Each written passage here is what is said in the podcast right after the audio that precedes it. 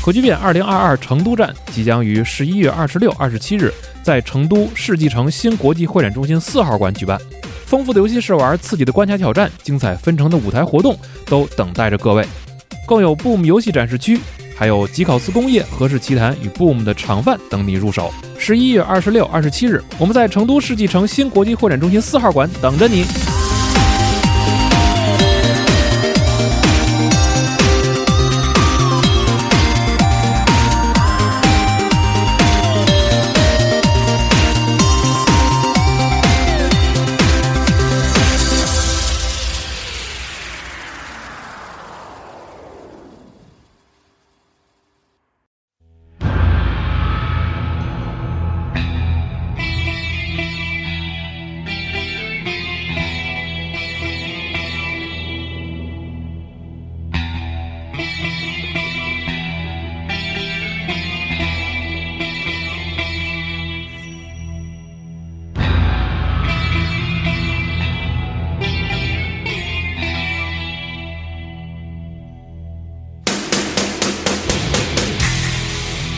各位听众，大家好，欢迎收听本期《加九 Pro》节目，我是老白啊。今天呢，我们要讨论一个就是近期来讲非常火热的游戏啊，也是著名的年货，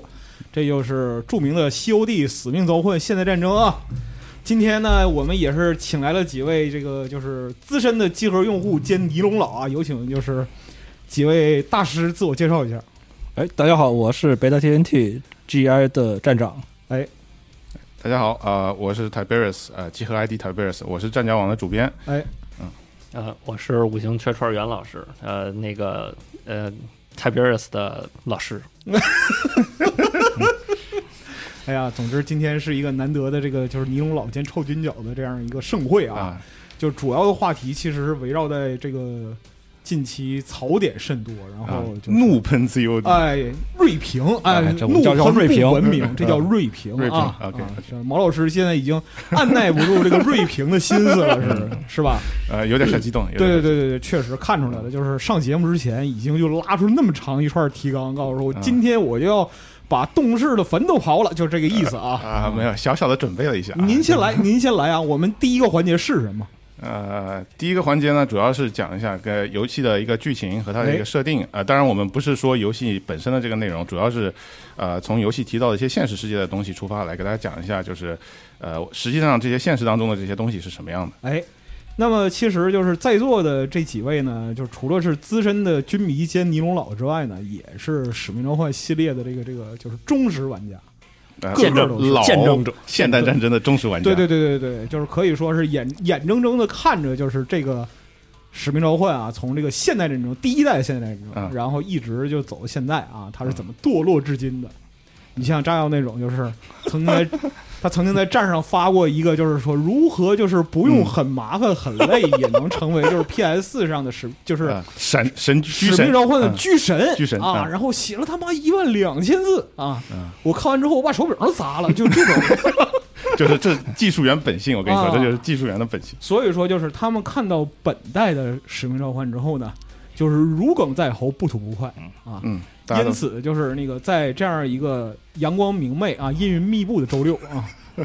特别找到集合啊，强烈要求就必须要录一期，就是有关《使命召唤》的 Pro 哇，我们要把这个就是动视和 IW 的罪恶原原本本的讲述一遍啊。毛老师，请没啊没，问题，没问题。这边没问摩题拳擦掌好半天了，就是呃，那这个呃，使命召唤呃，剧情呃，我们这个不说具体剧情了，因为这个在座各位想必都已经玩过或者看过这个相关的一个剧情。然嗯后呢，基本上评价我这边看，反正都是一致的评为是弱智剧情哎啊。这个就是抱怨就开始了啊！现在就已经开始想象这个血压拉满的状态了啊。差差不多，就是这这个行这个啊编剧的水平，基本上在我看来就是一个漫威的一个水平啊。哦，但是很高评价，我 就怎么是这样，咱不是说好骂的吗？你这啊，你你觉得我是说漫威行好行，吗你？继续，你继续，好，好好 呃，这样，那个先说几个大家可能可能没有关注到的一个小的 trivia，就是一些呃周花边新闻的内容，就是我们这一座里边啊、呃包括上一座那个 COD 十六的《现代战争一》，嗯，呃，里边出演的这个 Captain Price，哎，呃，他这个人的建模大家都知道换了，但是呢，如果看过美剧《Six》，就那个历史频道拍的《海豹六队》的话，大家都会有印象，这个人是里边的那个 Bear 是啊、，就是呃原先的老二，现在后来自己当了队长，就老大走了，他自己当队长。哎，啊，然后这个有这个生育方面的问题的这样一个这个烂梗你们在就录节目之前已 经已经说了一个小时了。就是所有人看到 Captain Price 的脸模之后啊，提出第一个问题就是他能不能生儿子？ 呃，就是看看过这个 Six 嗯看过这六个队的，对嗯啊、看过那个剧的人肯定会有这个这个即视感啊。哎，啊，这是然后第一这个演员呢叫 Barry Sloan，是个英国演员，哎所以说这里面其实他是算是本色的演出、嗯啊，就是大家听他一口非常正宗的正宗的这个英国腔啊，这英就音是啊，呃，然后但是这一座我比较不满的是说呢，之前的那个前队 Captain Price 他说话其实是有点文绉绉的那个老伦敦那个意思，啊，对，但这一座里面，你基本上一看就是个乡下人，就是一个大老粗我啊、对，呃，然后，呃，这个就是关于这个大老粗这一点呢，我我特别要跟大家提一个点，就是我这个游戏剧情当中印象最深的一段，就是一帮人把那个哈桑绑了，哎啊、然后绑了以后呢，弄到那个车前搞一个现场审讯，哎啊、然后在这个对话当中呢，就非常有意思啊、我们都知道前这个上一代的现代战争里边有一个 Gas 对吧？那个嗯 Gas 是张嘴就是 Cockney，就是典型的伦敦流氓，你知道吧？哎，啊，然后在这一座里面呢，相当于是两个英国流氓，两个美国流氓啊，不对，一个美国流氓，然后两个墨西哥流氓，然后绑了一个那个伊朗的高级知识分子。因为大家看那个哈桑开口说话，其实如果你仔细听的话，你会发现他说的是非常高级的这个书面的语言。他说、嗯他说什么呢？呃，他说这个英语是叫 bastardized medieval English，就是说他说这个是中世纪的野蛮人用的下等语言。啊啊，然后这个话其实你去看的话，一般那些红脖子他是不会这么说话的是啊。然后还有说什么 insolent and uh, foul mouth 啊，foul mouth，就是说这这帮人就其实就是 bullshit，就其其实是一种高等教育词汇啊对就就就典型比的较高情商啊的表达，就啊就非常明显的能体现出来，他是一个受过高等教育的。嗯，然后呢，呃，一群没有文化啊，然后这个赤胆忠心啊，然后拿着枪的这个自由世界的英雄，嗯绑了一个受过高等教育的，呃，受过西方世界高等教育的这样的一个伊朗的恐怖分子嗯啊，然后就构成了这么非常有意思的这么一段对话戏剧性的啊，非常戏剧。然后这个就在我看来就是属于这个编剧的白左属性爆棚，你知道吗？嚯他，哎呀，他他就一定要把这个拯救美国的英雄写成一个非常英勇的红脖，然然后把这个西方的这个呃这个反派啊、啊嗯，这个这个恐怖分子啊，一定要给他写成有文化有教养，但是就是心术不正。啊这这给我了一个非常强烈的即视感，就是大家看那个《仙剑奇侠传》电视剧里边儿，哦那个拜月教主就是一个哲学家，你知道吗？然后那个李逍遥就是个小流氓，就是这种即视感哦，就是说高贵的野蛮人，虽然你高贵，啊但是对你野蛮是吧？啊。对，剧情从我这个角度来看，它是这样，就是这个呃，不管是现代战争一，还是就是这个呃 COD 十六，还是这个 COD 十九，在我的眼里头，就是咱们也都是见证过从 COD 四六八过来的人。坏对了，吧我感觉就是说下边就要说出这一代年轻人不行了，你知道吧？ 呃，咱们也是见识过这个这个核弹发射是吧？这个拿那哎，个确实真的是，就是如果往那个时候想的话，其实每一代都会有一些让你那个就是记忆犹新的这样一些啊标志性的场面。非哎常呀非常经典的镜头。对对啊，No Russian 啊什么的啊这，No 些 Russian，啊嗯对啊，就是呃，还有包括这个自己人的背叛什么哎的这种对对对啊，对哎呀，这个对吧？呃，包括这个前行这种，嗯，嗯这些这个就狙击前行，这个在切尔诺贝利这种的，切尔诺贝利啊哎呀，这些都是非常非常经典的场景。是的，呃，可以说对于咱们这代人来说，都是一个就是一个非常大的一个震撼。哎，然后你再看看这代这 两代，格格局一下一格局一下子就小了。对格局一下子小了。你说你啊、向前作致敬，偷一个核弹啊、不是偷了一个导弹，然后是一个集装箱发射的，还是个常规弹头，然后说瞄准一个城市，想了半天，嗯作为可玩家觉得不过瘾呗，就是对，可能就打一个楼。啊，啊，然后就完了，就这是吧？就就这，这对啊啊就这啊，就这，呃不是对，关键就就这么点东西，然后你大费周章的这个炸了好几个城市，然后你你这个呃入侵他国这个这个领土，然后去哎呀搞各种瞎鸡巴搞的动作啊就为了保住一个集装箱里边啊，儿就对对，啊就为了一个这么一个常规战斗部的导弹哎哎啊哎，哎对啊，主这要是让人失望还是它是常规战斗部 啊，对啊，啊，这是一块儿，其他的呢？其他的，比如说这个呃，这个意识形态的问题，好像不太方便跟这儿聊，是不是？啊比如说这个这一代上来教唆小孩儿捅这个这个捅捅了那个俄罗斯人，啊，啊啊，这都在我们看来，这个在原作虽然说不是这个，就是呃四六八里头虽然也很震撼，但是它不会有这种哎方面的宣传啊啊，这个然后这里边就是基本上就非常的脸谱化，包括这个 COD 十六嗯啊就很标签化是吧？就非常的标签，就把这个人家政府的军队形容成一帮流氓啊，就等于说是，呃，哦，对，这这个说到这个 COD 十六，还有一个细节就是，他开场不是放毒气嘛，嗯，然后正常来讲的话，如果你真的放了毒气，那么这帮人戴了三防护具，就是戴了防毒面具这种东西，穿了以后你赶紧得跑，哎然后你就看见一个穿着海魂衫，而且还是那那种跨栏背心的海魂衫，然后就戴了个防毒面具，然后一帮人还在那个毒气沾染区里面瞎晃，你知道吧？什么斯拉夫超人这嗯是？ 就是斯拉夫正宗斯拉夫超人了，简直是啊。确实，嗯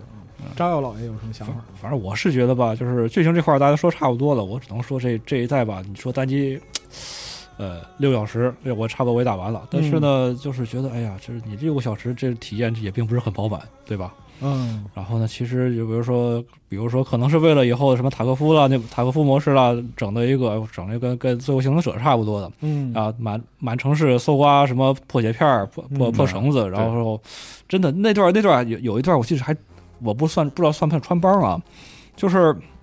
肥皂在第一次进进的那地方的时候，他他跟那个 Ghost 联系的时候，嗯他说：“哦，你这你这是你手头是啥东西？”说他说啥也没有。说怎么办呢？你说搜你你去到处找材料，你去搜集一下这个能够当武器或者能够当工具的这些东西。嗯，但这段播片播片的这段 CG，你就能看到他妈的肥皂的右肩膀上嗯就绑着那么大的一把 OKCCS，、嗯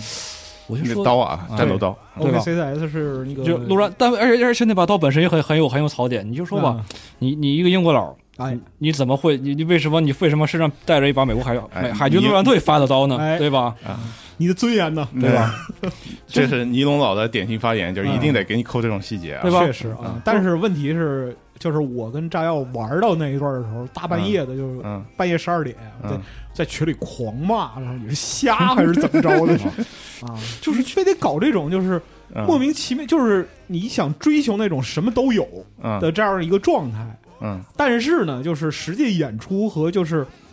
他那种就是你要表达的自信又他妈不匹配啊，对脱节儿，嗯，啊对！这这完个完全这个东西就就就很离谱。完全是脱节的啊，包括包括强行移植这个顽皮狗的那个深海系列的那个哦追哎车呀跳车哎嗯那个哎呀 车队啊，哎呦，啊而是做的没做何好苦，呢？全是 bug，那个还哎呀，小五到现在也没解决那个就是跳车跳车立即死亡那个 问题对啊，就是啊！就是，反正我看到车队那一段儿，我就是就想摔键盘、摔摔鼠标。我说我要我要玩神海，我我踏踏实实去玩神海好不好？反正就是那个小五早上来气急败坏的啊！为什么我操我为什么一跳车就为什么死我一跳车立刻就死？然后就是我们给他出主意，围着他出了一上午主 意，啊解决不了，啊都笑死了。嗯那那那没办法了，那可能就是没办法。确实啊不，过车队那段有一个地方还挺有意思的，就是如果你从如果你的那个车，你现在开的车开到了对面那辆车的右边，啊，然后你还出不去，还啊，对对对，跳对不对了对会对卡在那儿，对在会那儿卡在那里。对对哎啊对，因为他那个，他判判定了一下，说你从这儿出不去。对对对，他设定，因为他设定动作只有一个出口，啊，对。然后，对但是它有一个，它它，但是它有一个小的纰漏，呃，一个一个漏洞吧嗯，还挺有意思。就是你那个跳到对方的车上了之后，正在抢车的时候，嗯那个你还没把那个司机拽下来的时候，啊，呃，你已经对那车实际上是有控制啊，能对力了。对对对对对对对对对，哦没错。对你有你有时候你要怕撞或者怕压地雷的时候，然后你可以可以哎，可以可以扭控制车的方向，对，已经可以开始控制车了，对，啊，就是司机也是配合你，对啊，哎非常配合嗯意思到了，站好最后一班岗，哎，是对， 还有这个就是之外，还有就是最后那个坦克关，哎呦，我就说你说拿 C 四跟人坦克屁股贴贴坦克屁股后边贴 C 四这事儿，战绩四里边来四就差不多了，对吧？你说你这这种你学点好的行不行啊？对吧？说你你跟你你你首先来讲，那么大的一个墨西哥的这个特警的特战特战单位的一个司令部一个总部，啊，你连根筒子找不着吗？哎，是啊，对吧？嗯啊你你非你何苦说你你你你你买买训练场找红箱子拿 C 四去，然后你你你拿 C 四贴坦克就罢了，然后那哥们儿他也特怎么说呢？就是这下 JRPG 就是吧，在就上面就就是说就是你你必你就是有且只有唯一的一种解决办法啊！对吧？你有些嗯你只有这么一种解决办法，然后你还就就跟个坦克玩拳王绕柱，嗯啊我就觉得这事儿它特特特，你说特好笑吧，我也笑不太出来。啊我就觉得这事儿啊这这真的就不太行。啊对，而且就其实这个事情在四代，就是现代战争原著的现代战争一里头，嗯就是那个打核弹基地的那关，嗯实际上就有这个啊，。有，但那对那一关但那做个的，但那关是有 N 种解决方法的。对实际上你在各个岗楼上头是能找着火，有找着有筒子，啊有桶的，甚至还有标枪导弹。对对，都都很方嗯便。只有一种解决方法，这个事儿就显得有点儿怪异。啊。对，就是相较于他投入了这么大的成本啊，包括去录枪的声音、录飞机的声音，然后是完了，你在这个东西上面就变得突然这么抠门，就有点不可理解。就所以说是联系到我们今天要聊这些，当然剧情吐槽只是这个刚刚开始啊，就是到到此为止，说再多的话就挨打了借律师函了，这说这说不好啊，我们还是。讲点正文啊，哎毕竟这个节目也讲不假事儿，冠一个 Pro 的名字啊，就是刚才说了，就是说像那个就是墨西哥司令部啊，那么大的就是一个，就可以说 headquarter 对啊，啊嗯那样一个地方啊，它里边的这样一个状态应该是什么样的？然后呢，就是在整个的游戏的流程之中，玩家可能关注的是小队本身，或者说是主角团本身的这样一个状态。但是这个对游戏里边究竟呈现了哪些方的势力，以及就是在现实之中它应该是个什么样子的啊？我们今天对主要就是说聊聊这一些啊。我们这个剧情吐槽只是开胃菜，我们嗯把整个过程啊刨根究底的说一遍，回来再吐槽才有理有据，对不对？哎，没问题，没问题。好 OK，呃，然后各方势力开始之前呢，我还是要跟大家说一下，我不做国际原国关的这个研究啊，我不是专业国关人才，但是呢，我希望就是通过我自己看材料获得的这些认知，然后能够启发大家自己去搜寻现实当中这些组织也好，这些新闻事件也好背后的一些故事嗯，啊。然后站首家主先编先叠甲是吧？啊嗯，，对，先先给自己加一个 disclaimer，一定要安全脱可以身啊。啊，行，那然你后这个叠甲比我专业，我学习了然啊。后然后呃，还是要跟大家说一下，就是这座里边呢，呃，非常的就是这些白左编剧们非常的用心啊，他一定要把这个从过去这个平行世界里面给你拉出来，拉到现实世界当中来、嗯啊。告给他所用的这些名词，基本上都是现实世界的捏塔啊，或者就直接用的是现实世界的名字。呃，对对然后呢，给你一种非常强的这种所谓的现代战争真实世界的这样既视的一个既视感，但、啊对，但是实际上就是胡扯，通篇胡扯可以说。呃，首先我们从最呃简陋的 AQ 开始，然后哎 AQ 的话就是前面说了基地组织嘛，Al Qaeda，嗯呃，然后这个组织在游戏里边的话，出现你你能看到的都是他那些小兵，而且他都是那种重甲兵，就是那种看起来非常像正规军的那些那些部队，嗯那么实际上，如果大家去看一下新闻图片的话，你会发现基地组织基本上，呃，就是，呃，基基本上基本上就跟阿富汗的这些民兵是一个水平的一个打扮，没有人说穿成那么制式化的这个这个单位，那嗯看起来也那么太有钱了啊，对，就是嗯，就完全统一装束，你知道吗？还啊有自己对的旗帜，还有自己的呃这个组织形式，你知道吧？嗯这个是这个特别神奇。那么哎大家应该都知道，就是基地组织出名呢，就是因为本拉登先生把这个据说是他指导人把这个九幺幺事件搞了，就是撞了那个双子楼哎，啊。然后呢，其实基地组织的话，呃，好多人认为它是一个由本拉登指挥，然后由一个呃有这么一个庞大的组织规模的这样的一个统一的一个恐怖组织。那实际上的话，基地组织并不是，它是一个完全分散的，它更多的像是一个呃同窗联谊会这么一个东西。啊， 因为基地组织它的前身实际上是为了呃苏联侵阿以后，为了支援阿富汗而在嗯是穆斯林当中发起的，叫做这个穆加哈丁，就是那个穆加哈丁圣战者行动。嗯啊，这个基地组织只是当时啊，大作为一个呃这么一个呃，相当于是发起人，呃，作为本拉登作为这么一个发起人，号召这个朋友们通过他这个渠道嗯啊，大家都朝他这里来聚拢，然后一起前往阿富汗去打苏联人。啊是一个他是反苏哦众筹的这对，样一个他状态，是反苏众筹，然后呢，呃，戏剧性的时刻就是你反苏反完了，然后内战也打完了，嗯，就是第一滴血也拍完了呃啊，第一滴血也拍完了，是啊然后完了以后，他们下一步是干嘛呢？下一步是反美。对对 啊，这个就非常神奇啊！美美国人到现在可能都不理解为什么一个当年自己支持的一个反苏组织，最后变成了咬了自己的，呃，变成咬了自己的狗。 哎，但是实际上，人家从一开始就不是，人家从一开始就说了，我们是圣战者。是啊，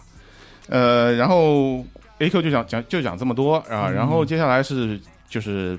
我个人认为比较重要的就是圣圣城旅。哎，啊，圣城旅的话呢，那个波呃斯语我也不会讲，反正大概就是一个你上酷着的波斯语课来，反正他那个原名大概是一个酷的那么一个酷的 force，英语当中就叫酷的 force，、嗯然后那个波斯语大概是叫什么呃 Nawali 什么什么酷的这么一个圣城旅。然后他这个圣城指的是耶路撒冷，哎啊、大家都知道这个伊朗是什叶派的，所以他这个圣城肯定不会优先考虑你那个在沙特手里的那两个圣城，是，人家就认为耶路撒冷就是圣城。哎，然后这个伊朗的意识形态大家也知道，就是反美反伊嘛，嗯，那所以其实圣城旅这个东西很明显就是针对以色列啊，针对美国的中东战略的。嗯，那么实际上它这个指向性非常明确，就是伊朗本身的什叶派势力。对，它是属于伊朗的宗教武装。呃，那么圣城旅呢是伊朗伊斯兰革命卫队的海外行动组织嗯啊、但是呢，它跟一般所谓的这些海外这个。所谓的行动组织搞暗杀、搞爆破不一样，它主要的功能是搜索情报以及绑票哎嗯啊、它曾经成功的绑票过这个以色列人吧，应该是。嗯啊、然后这个单位一直很迷，有人说他有几万人，然后嗯有人说他几千人，那么我。就是我踩了一个中间值，大概是在一万五左右的那么一个规模。然后这嗯个、这这帮人散在哪儿呢？这帮人在伊朗境外主要分布在叙利亚、黎巴嫩，啊，然后包括以色列可能比较少一点，但是更多的是在欧洲和美国，就是甚至在啊、委内瑞拉啊，据说都有他们的这个分布。其实就是中亚、欧洲、美洲哪儿都有嗯啊，，对，就是只要能掺和反美事业的地方，他们都去。呃，然比较后比较有意思。这儿有一个补充啊，嗯就是那个最近有一个片子，也是去年的，嗯，叫《摩苏尔》，呃那、摩索尔是伊拉克的啊，对，伊拉克。然后在里边出现了一个就是，呃，拿着美国枪，装着嗯北约弹药，然后打那个 ISIS 的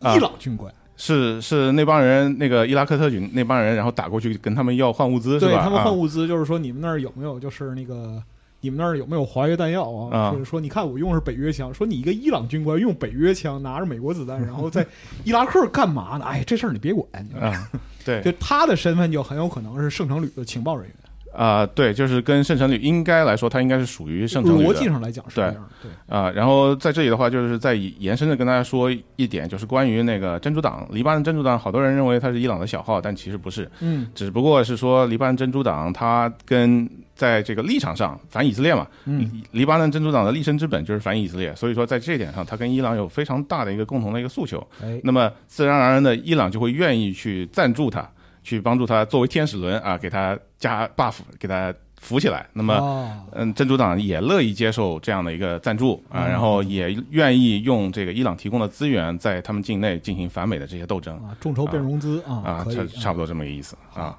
呃，然后圣城旅的话，啊，对，圣城旅还有一个非常重要的新闻，爆炸性的一个新闻，它其实游戏里面也做进去了，就是美国人暗杀那个苏圣莱城曼尼旅，对，啊暗杀苏莱曼尼，圣城旅的最高指挥官。对啊，嗯因为苏莱曼尼本身在就是伊朗的这样一个呃结构或者是体系里边，他其实位置非常之高。对，他是直属于最高的指挥官的。嗯对啊，就是那个呃，理论上来讲，他是直属于呃宗教的那个就是哈梅内伊还是谁？呃，哈就是最高的宗教精啊，最神最领袖，对对对，啊属于最高的，从属于最高的精神领袖，就是哎名义上他是有直接调动权的。是的啊嗯所以说这个事儿当时其实反应也非常之大，啊，对。然后在游戏里边其实也还原了也也还原了啊，对他他把它作为一个重要的一个剧情点拿对出来了对对对啊。第一关嘛，对吧第一关，就第一一关，对对。嗯然后游戏里面还出现了圣城旅的这个旗帜啊，哎这个旗帜跟现实当中的旗帜基本上一样，它就改了几个地方啊，啊，对，差别不大。好，OK，呃，然后说一下这个墨西哥，呃，墨西哥这次比较神奇啊，因为美国本土行动，然后美国人不出现，然后两个墨西哥超级英雄出来救场， 这个这个就就特别神奇，你知道，就是在游戏里面我看到那两个墨西哥人说，哎呀，前面不能再走了，再走就是边境墙了，我们这个 MAGA 伟大的边境墙， 伟大的川总建的边境墙，你这说跨就跨过去了，啊然后那那俩人就到门前，然后那个带头的就说啊，没事，跨过去吧，我们那边已经通知好有人，他会罩着我们，然后就好去吧了。啊，行啊，然后关键就就这么高的墙，然后那俩就轻轻松松就爬上去了，啊，然后就翻过去了，然后然后我就首先我好怀像疑关于爬墙这个，就是是那个网上玩家也有吐槽的啊事儿对是就是就是墨西哥超人的爆发力在这个时候就呈现出来了。啊对，然后深入这个，然后两两个墨西哥探员也非亲非就是毫他们自己在美国毫无资源，就是你能看出来，他除了那个中情局这线人之外，就是他上线中情局上线之外，嗯啊、没有任何的关系。嗯然后碰到警察的时候，就只能说啊，我是那谁谁派过来的。然后神奇的是，那个警察居然说啊，他俩是那谁派来的，OK 了，没问题了。居然还能知道啊，居然还能知道啊！对对，对严重的违反了美国警察的这个水平，你知道吗？这对个这美个国警察水平太高了，我这觉个得。官僚体系的运行速度速率令人咋舌。你知道吗啊对只能说明就是那个墨西哥北部的控制能力比美国南部强多了，就是平摊的。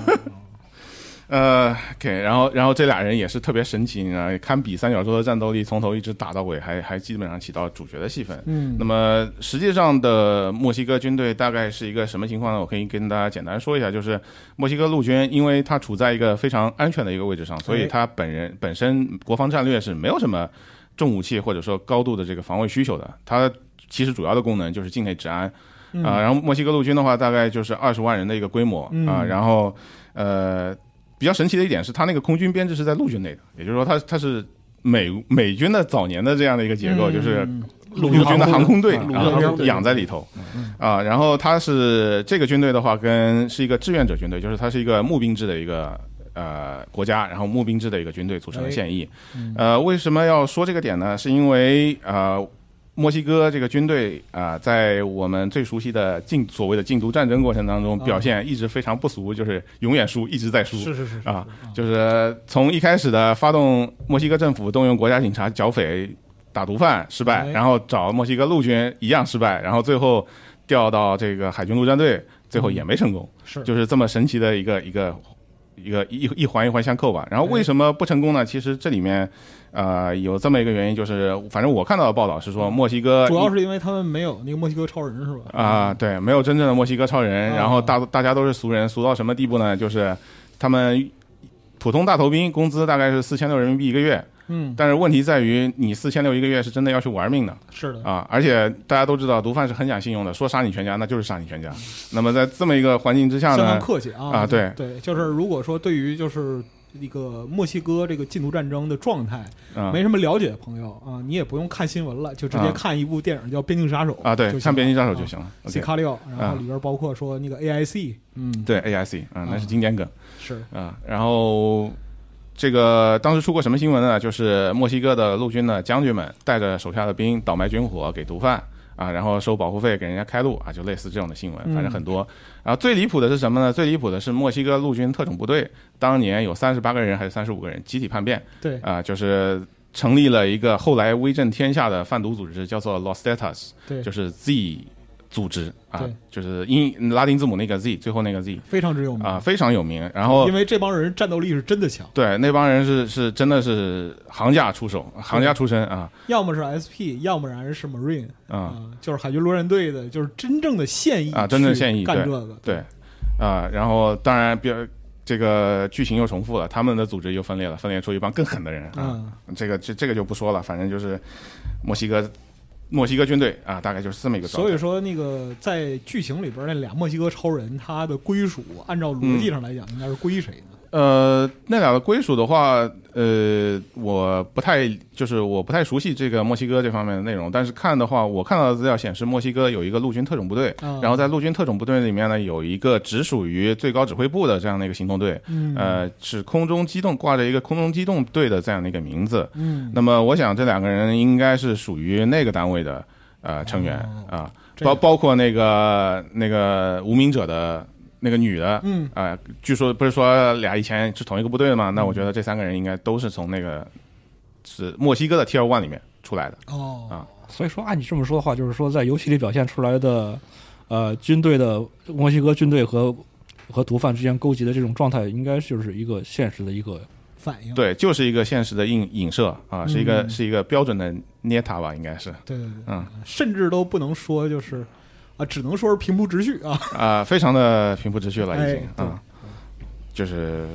所以说，这个编剧还是下了一些功夫，看了很多新闻的啊，哎把这些现实的题材都揉进去了好啊、但是你做成这么个样子，你对得起你看的这些书吗？又来了啊，呃，然后各方势力最后一方，我想跟大家聊聊的就是 PMC 啊哎，PMC 是这座里面的 Shadow Company，就是标标准准的一个 PMC。嗯呃，过去上一代里边，我记得它设定就是说，呃，这个 Shepard 那个呃叛徒老大啊，哎，呃，说这个剧情里面不是有说嘛？他说，呃，这次啊国会通过了，他给了我一张空白支票，我能想写多少零，他就我就能写多少零，还能兑现、 啊。然后就是说用这笔钱，然后建了一个 Shadow Company 作为一个 CTF 幺呃那个 T Task Force 幺四幺之外的一个只属于他的一个私人部队了，嗯其实。其实是一个干脏活的私兵嗯啊，，对，就是拿公家的钱，反正我看的，我理解的就是拿公家的钱自己建自己的兵，哎，啊，然后在这一座里面呢，就是一个完完全全的 PMC 嗯啊，这个 Shadow Company 就那个意思都变成了，都都变了。原来那个 company 是连啊，现在这个 company 就成完全变成嗯就是司了公司的意思啊，啊，对啊。然后这个 PMC 就当然也比较神奇，因为我们知道现实世界当中是不存在说有一个 PMC 能够调无人机，还能够调 K AC 幺三零空挺机的这个空中炮艇机嗯，这种东西在现实当中并不存在。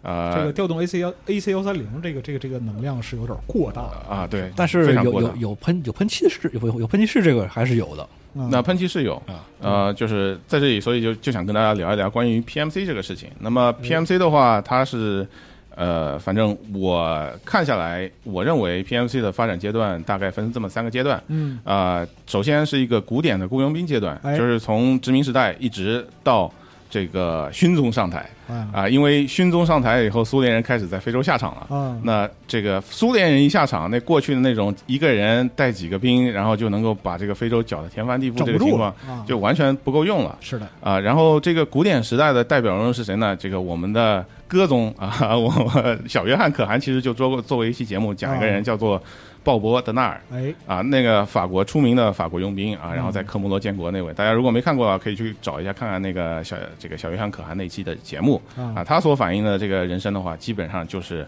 呃，古典时期的这个非洲雇佣兵的这样的一个生活履历传统狠人啊，啊，传统狠人对，呃，然后如果大家看过一部叫做这个《野鹅》的哎，野野鹅鹅敢死队啊，《野鹅敢死队》啊哎，这个电影的话呢，这个你就也能够同样的理解啊，因为当时的这个人和这个非洲的局势差不多就是这么一个情况。但当时来讲的话，其实就是整个非洲的那样一个状态来说的啊话，就是装备精良的、训练有素的轻步兵，也能把一个方寸小国搅得天翻地覆了。嗯绝对可以，那绝足对够可了以。啊啊啊，对，因为我们都知道这个黑叔的问题在哪儿，就是无组织、无纪律、无文化啊，就吃了大亏啊，就是在这方面。呃，然后下一个阶段呢，就是从苏联人进入非洲，一直到苏联解体。呃，这个这个中间阶段其实是一个过渡。那么在这里的话，非洲还是存在着大量过去传统的这个雇佣兵组织嗯啊。，但这个时候呢，就是发现，因为美国人也开始下场了确实，啊。为了因为苏联人下场，所以美国人也下场了。然后美国人下场，就导致 CIA 会去在这些人的后面，呃，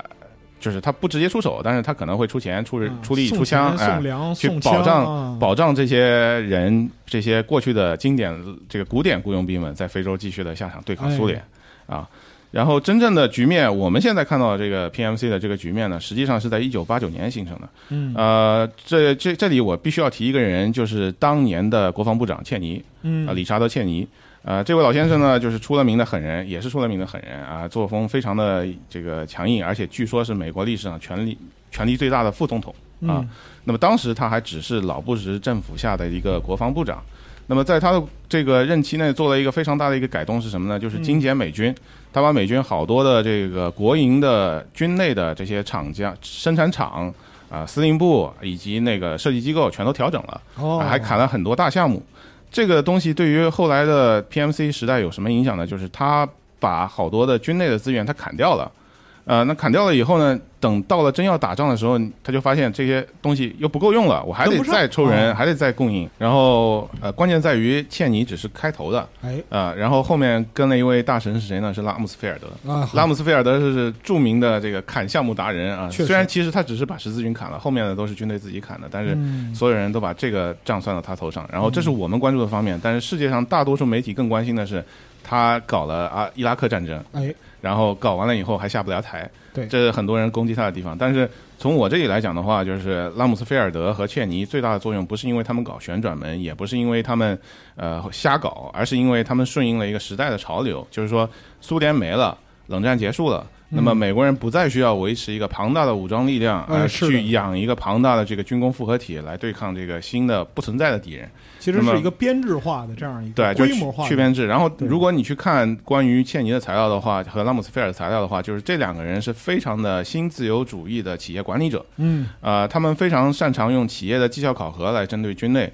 然后，拉姆斯菲尔德当年还搞过一个呃。叫做绩效评工资，就是他想把国防部所有的文职员工按照绩效来评工资。嗯呃，这个事情就触动了很多人的利益，然后当当时那个文职工会就直接就不干了，就是完全就跟他对着对喷，相当于是哦两人互喷，然后最后的结果就是这个这个部分就没有动啊，但是其他所有能动的部分基本上他们都动了。呃，这样的一个精简化，然后说美国只要应付一场大的战争、两场小的战争，然后时刻应备这个随时的这个军事冲突的能力、小规模军事冲突的能力，这样的一个目标设定了以后，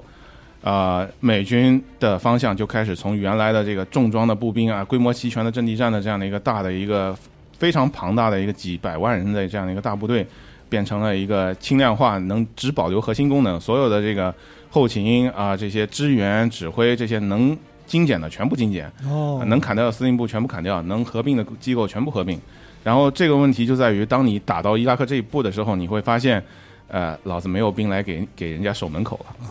就啊其实还是不够用，就是不够用嗯啊。然后，因为他只能指挥军内了，那么军外，那你想打治安战的时候，你需要有人来给你运物资，对吧？对你你需要有人来给你做这个，呃，你保障打下你打下来的地方，你肯定是来不及派人去守的，你的部队全都要冲到前线去。那么治安治安你维你持，对你嗯身后的治安维持谁来做？那肯定是就另外找人嘛。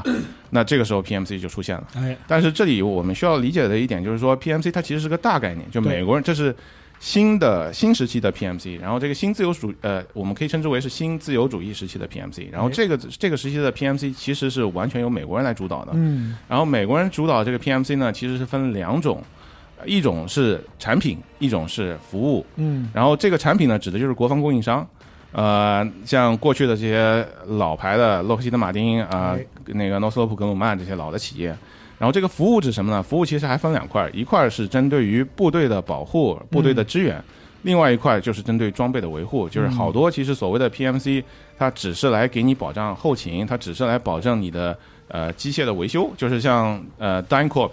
呃，所谓的这个著名的修飞机老厂是啊，的它就是专门给美军修直升机啊、修飞机啊，就管这些东西。然后还有一块是什么呢？还有一块是那个弹药的集中管理嗯啊，就是生产出来这些弹药，它是要存到一个堆放点。那么这个堆放点，它也是可以私营，也是可以转交人转包，呃，去管理万事皆可公司化，啊。对，接口外包，接口公司化啊，就是这么个情况。就是基然后本上就是说，除了打仗之外啊，其他的能够合并的，或者是能够精简的，或者是能够外包的，都找都都都是通过这种方式，对，走商业化方式解决。对，就是哦就是彻底从外采外包的方式来解决啊。对于他们来讲的话，我的核心功能就是打仗，只要你能让我看到一个满足打仗的绩效。虽然当我不太清楚这个美军内部对于这个东西的定义到底是什么，但是在理论上来讲，他们认为就是只要我能够打这仗，我能够打赢，那么这个绩效就是成立的。那么我剩下的东西我都可以外包。就我只要结我只要结果过程怎么样对我不管，对，啊、然后所以我们就看到了很多。哎，这个新新兴的这个公司啊、在尼龙岛里面最著名的 CP，也就是趁着这个时间段啊、出来的。然后还有一个大家可能不太关心的一家公司叫做 ADS，Atlantic Diving Supply。哎这家公司呢，其实以前是给海豹做这个潜水装备供应的，因为它就在那个 Virginia Beach，就是弗吉尼亚海滩那个地方。然后那海豹本身就是两栖，它要潜水，那肯定要买一些潜水的东西。那这家人呢，其实就是以前就是给他们供这个货，但是慢慢的是随着时间推移，他们发现其实这个光卖这个潜水的东西真的挣不了多少钱。但是这个时候，因为它国防外包了，它所有的采购、仓储、物流都是外包了。嗯那他们就发现了这个商机，然后就开始这个自己去做采购，然后自己去找这个国防部。首先，国防部它有一个标准，就是他去采这个国防部标准清单当中的物资，然后再以呃，反正商业操作上非常低价的价格，然后卖进去。然后本身他们跟那个特战关系比较好嘛，呃，然后特战采购又比较自由，嗯那所以他们就能够经手很多的这个呃，像 Beyond 的、像那个巴塔的军线这些产品，嗯嗯给它做到军队里边去。嗯然后我们今天再看 AGS 的话，会发现它其实跟潜水一点关系都没有，嗯它反而是一个非常专业化、高度专业化的一个专门做军事物流的这样的一个供应商。哦，对结果就是公司化搞的，就是整个性质都变了。啊，对，就是这样。呃，哦所以说，就是这些那个 PMC 的玩法，包括说 PM 现代 PMC 的形成，跟我们的游戏里边见到的这个就是是完全不一样的，啊但我根本没有体现。对啊对，然后大家都关心的，我们新闻里面能看见的是这个作为军事行动支援的这样的一个 PMC, 上一线的啊，呃，会上到一线。那哎理论上来讲，这帮人其实是门卫。哎从根本性质上来讲的话，跟这个我们街头看到的保安性质是一样的。哦，对，呃，然后这个这个这帮人呢，就是说原本一开始是雇佣的是美国人，因为他算是解决美国人美国大头兵的这个就业退伍以后问题就业的问题啊。然后那个将军的就业问题怎么解决呢？就是成立一个专业的军事资源顾问公司，就是嗯像 MPRI，就是 Military Professional Resource Incorporation，嗯就是专业的军事资源资源公司这种企业。这个企业呢是以前的美军的陆军总参谋长和那个国防部的呃不是总呃那个陆军的总参谋长和那个参联会主席嗯呃成立的。就是现现在去看的话，他的他的那个总裁还是那个参联会主席，应应该是我我可能呃名字我不太记得，反正就是这么一个级别的这样的一个企业。嗯这里面呢就招了很多的将军，然后这帮人就负责呃顾问美军的政策应该怎么做，然后美军的组训应该怎么弄，然后美军的这个体系改革可能有什么样的方案，存在什么样的风险，嗯就是所谓的这个顾问团嘛，这旋转门推来推去呗，就就就完完全这个就完全全全是军事体系的旋转门了。哦你你这个就是在业内 MPR 还有一个绰号叫做小国防部，嗯啊，因为他所有的人都是从国防部出来的高级将官，嗯然后这些人就是，其实是啊还存在着大量的人脉的关系，所以他能量完也全是实实在在的，对，就是他们的意见是完全可以直接改，就是做到改变这个美军的这个既影定响政到他策，的影响到的。对，军事策略等等啊的对东西，嗯然后另外就是像你像咨询顾问这种东西，其实因为它是无形产品嘛，那你这个东西你就说不清楚它到底是应该怎么算价，对吧？应该它它应该怎么收费，然后怎么个核算方式，嗯这个就很难讲。所所以以就是很多都是水面下的这样一些啊，对，当然这个 MPRI 也有这个在一线打手的这块业务，啊然后大家都关心的这个打手的业务呢，肯定呃就免不了提到一个名字，就是黑水啊。哎哎啊、这个黑水这个臭名昭著啊，算是啊、这个世人皆知啊，妇孺皆知的这样的一个程度。哎，但其实黑水并不是最成功，也不是最大的。对，目前为止我能看到的最成功的这个美军的做安保的这块的 PMC 最大的是 Constellus，嗯呃，没有，它这个词没有意思啊，就是就是大家就记得这个 Constellus 这么个名字就行了。嗯然后这个企这个企业它以前的名字叫做 Triple Canopy，是一个嗯退役的陆军特种部队的军官吧，应该是组嗯出来组建的一个公司嗯。然后从一开始也是接各种安保业务，它不光接政府的，也接大企业的哎。就是如果大家去看那个有一些美国政府的联邦大楼，它其实就是承包给私营的这个安保供应商。是你能看到美国联邦调查局一个哪儿的分部啊？就是 Constellus，他结的合同、哦啊。然后这帮人呢，他的运作模式就是说我建一个公司，然后呢，我有一个所谓的人才库，其实就是把他过去认识的那些老兵嗯啊、挂档案挂过来，嗯然后呢，他呢接一个合同，就相当于包工头一样，接一个大合同，然后嗯承呢包商再嘛对，就是承包商，然后再去底下这个人呢，再跟他签一个小合同，嗯然后我从合以合同的方式来跟他结算，嗯然后就大家可能就觉得，那这样了以后，这个美军的退伍老兵这么多，那肯定是遍布天下了，啊、肯定很多地方都能见到了。其实不是，就是大家要知道，资本家的这个这个利润追求永远是第一位的好。家那伙么啊在伊拉克就发之前就发生过这样的一个事情，有一家公司叫 Greystone，就辉石公司啊、哎大家应该都可能会听说过这个词。然后大家现在去搜新闻的话，还能找到这家公司嗯啊、然后这家公司当年干了一个什么事情呢？就是以大概五百呃三百还是五百美金的月薪，从拉丁美洲招了一批人过来，在伊拉克当保安。嗯然后这个钱的话是只给人的钱，就是它不包含食宿，不包含枪，嗯武器弹药是自理的。自购啊对，就是他以这样一个卖猪仔的形式，向伊拉克输出了大量的所谓的优质的安保服务，啊就你就可以想象这个这个过程当中有多少的水有多深有多浑了。这个还好，这嗯个你就你还能看见实实在在的人，这比六百万美元九只羊好好多了啊，这那那是那毕竟段位不一样嘛，那对吧可不嘛 是，人家这个就是苦力活，真的就是 嗯，所以你在游戏里边看到就是一线的这个 Shadow Company，它啊其实就是也是一个干脏活的替身的这样一个状态出现。对嗯它游戏里面的设定，基本上就是替代了原先这个 Delta 的这样这样的一个成分就是然后你别拿那个弓箭编制来乱造了，你自己弄个私兵吧。啊、这样对，就是就是他可能是觉得，因为他要涉及到后来要反嘛，对对对那你这个用这个光伪光正的这个 Tier One 有部队的编制的，有编制的，就是第一对，部队啊，这就样这就不对，就不合适。对，啊然后呢，还有一点就是要照顾一下这个，因为美国今天有大量的墨西哥移民，你得照顾人家的一个情绪。你看，我们有墨西哥超人啊，墨西哥超人拯救美国，对吧这？这还挺平衡的啊说，的这非常的平衡。啊，可以啊。，对，所以就是这个是里边出现的几个主要势力的这样的对状态啊。对，那就是本次来讲的话，就是现代战争啊，我们那个从头打到尾，咱就单说战役模式啊，其他的模式咱不嗯说。就是听听汤汤的一通打的挺过瘾，但是呢，就是总体来说有没有就是一些看起来就是好像顺理成章，但其实不太对劲的地方，就在就是说枪械啊、服化道啊，或者说其他这样一些地方。嗯，先先说服化道吧。啊呃，这个炸药，你你先来吐个槽，关于服化道的。呃，怎么说呢？其实我哎呃呀，，尼龙老病要发了啊！其实其实在在我在我看来的话，其实就是几个主要角色的这个那个装具，就说白了，这个东西就是就是个外观嘛，对吧？它也没它也没什么用。呃呃，在我看来其实还行，就是说我呃评价很高是吧？呃，至少没出什么大问题。就是啊比如说，你看二零二零年的和二零一九年的，就是说这几这两座的，比如说就不说那个俄罗斯或者说那个那个敌方阵营的了，嗯就是己方阵营这几个角色的话，他身上穿的装具还都是比较，可以说比较潮，哎，啊比较新，啊、比就较比比较欢神啊，哎比较比较 fashion 嗯。就比如说这座的，比如说二零二二零二二年。那个 Price Price 他身上身上穿的那个 PC Pro Cab 呃 Play Carrier，它是一个呃 LBX 的一个一个产品，嗯呃，这个东西我我记得我之前跟跟王老师我还我们还对过，就是说，呃，其实它它的这个建模和它的这个表现力都是比较的比较还原、比较精准的。嗯选的是那个 Play 呃那个 LBX 的那个叫嗯，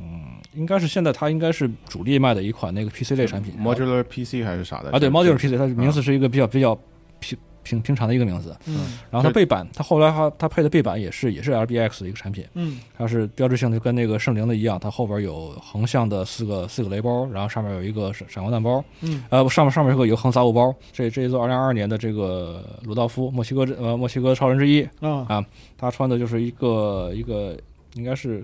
那个牌子，我也我也我我不知道是比较大还是比较小，但是说确实也我觉得是一个比一个比较新的一个产呃品，有是一那个那个空军采购，美国空军采购过这个这个公司的一个产品，嗯它是那个 Banshee 的 Play Carrier，啊、就是一样，就是那个战术背心嘛，就是插板的那个。啊！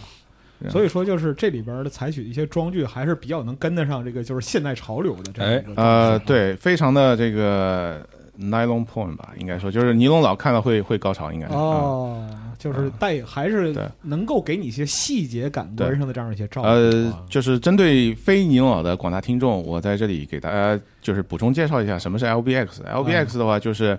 呃，玩游戏的应该知道 LBX 应该之前跟那个荣誉勋章，呃，哎荣誉勋章这个战士呃合作过，然后这个以前是我写过一篇文章，是后来是讲过这个讲过它的，对，然后一晃哦这也个十年了呀，对，啊、这个牌子的话呢是 LBT 伦敦桥呃这么一个牌子的一个副牌，就是说伦敦桥是在美国产的，这个牌子呢是在拉美产的，就是这么个区别。然后当然设计上面也有一些不同的这个改变、改动、优化，但是基本上来说的话，就是完全继承了这个 LBT 的这么一个设计哎。然后里面看到的这个 MPC 这个东西呢是基于。基于这个 LBT 给海豹做的一款装具叫做六零九四，那么一款嗯插板斜心具，你能看到它的那个形状啊，它的前板和后板的形状，然后它的肩带的细节，嗯基本上是一模一样的，只是在细节方面，就是啊，织带还是魔术贴，就这方面有一些改动，哎啊，对，然后就是大家就是知道一下，就是跟海豹部队是有这么一个关系的啊，是正经军用的牌子的一个副牌啊，就是这么个东西。其实如果说你去看这个二零一九和二零二两两座 COD 的它这个就主呃主角的这个形象形象塑造来说，你会发现，呃，好像就基本上己方阵营这些角色，他都是穿的比较，比他都是穿着 PC 类装具啊、p c 类背心儿的。嗯嗯呃，刚才毛老师刚才毛老师也说了，这个 PC 它叫 Plate Carrier，也就是说它主要是的防护只有这个两块的前后硬硬质的这个防弹板。嗯呃，当然，我这个这边也科普一下，就是说，呃，我们当我们现在所说军用的呃背心儿的时候，它实际上是呃，它可以它可以指两个东西，一个就是说你的防弹背心儿，你的防护，嗯然后另一个方面这指的是你在防护之外穿的这个装具，嗯一个就是纯提供防护能力，一个是纯提供的这个鞋型能鞋型能力。嗯后来呢，这两种这两种装装备呢，后来就逐渐的或说会有一个融合融合，就是我嗯们后来我们叫协防一体。是的，这个东西呢，一般我们认为是从两千年，就是九十年代九十年代开始有这趋势，然后最后真正说有有这个，呃，公发类的这样的公发的这样的一个东西，应该我们认为一般是从呃九八年 OTV Ultra Tactile Ultra Tactile Vest 啊、从这儿开始的。嗯但是呢，实际上在 O OTV 配发之初呢，虽然虽然说它上面有一些织带，你可以你也可以在上面挂副包装装弹药，嗯，但是因为呢，防弹衣本身它是已经十分厚重了。对，呃，我没记错的话，就是那个 I 呃，它那当当时用的那个 E 呃 S A P I 一块儿应该是四点五公斤，中号的话，嗯两块儿加起来就九公斤。十八斤，哎，然后这还没算那个你的防弹衣里边插的那个凯夫拉的这个 panel，、呃、是的，这个这东个西，三十年前了吧？这个是呃，二十年前，二十年年前，啊二十年前，嗯也就是说你你一件 O T V 满配，你还没装没装弹药，那基本上就已经奔着二二十公斤去了，快。啊嗯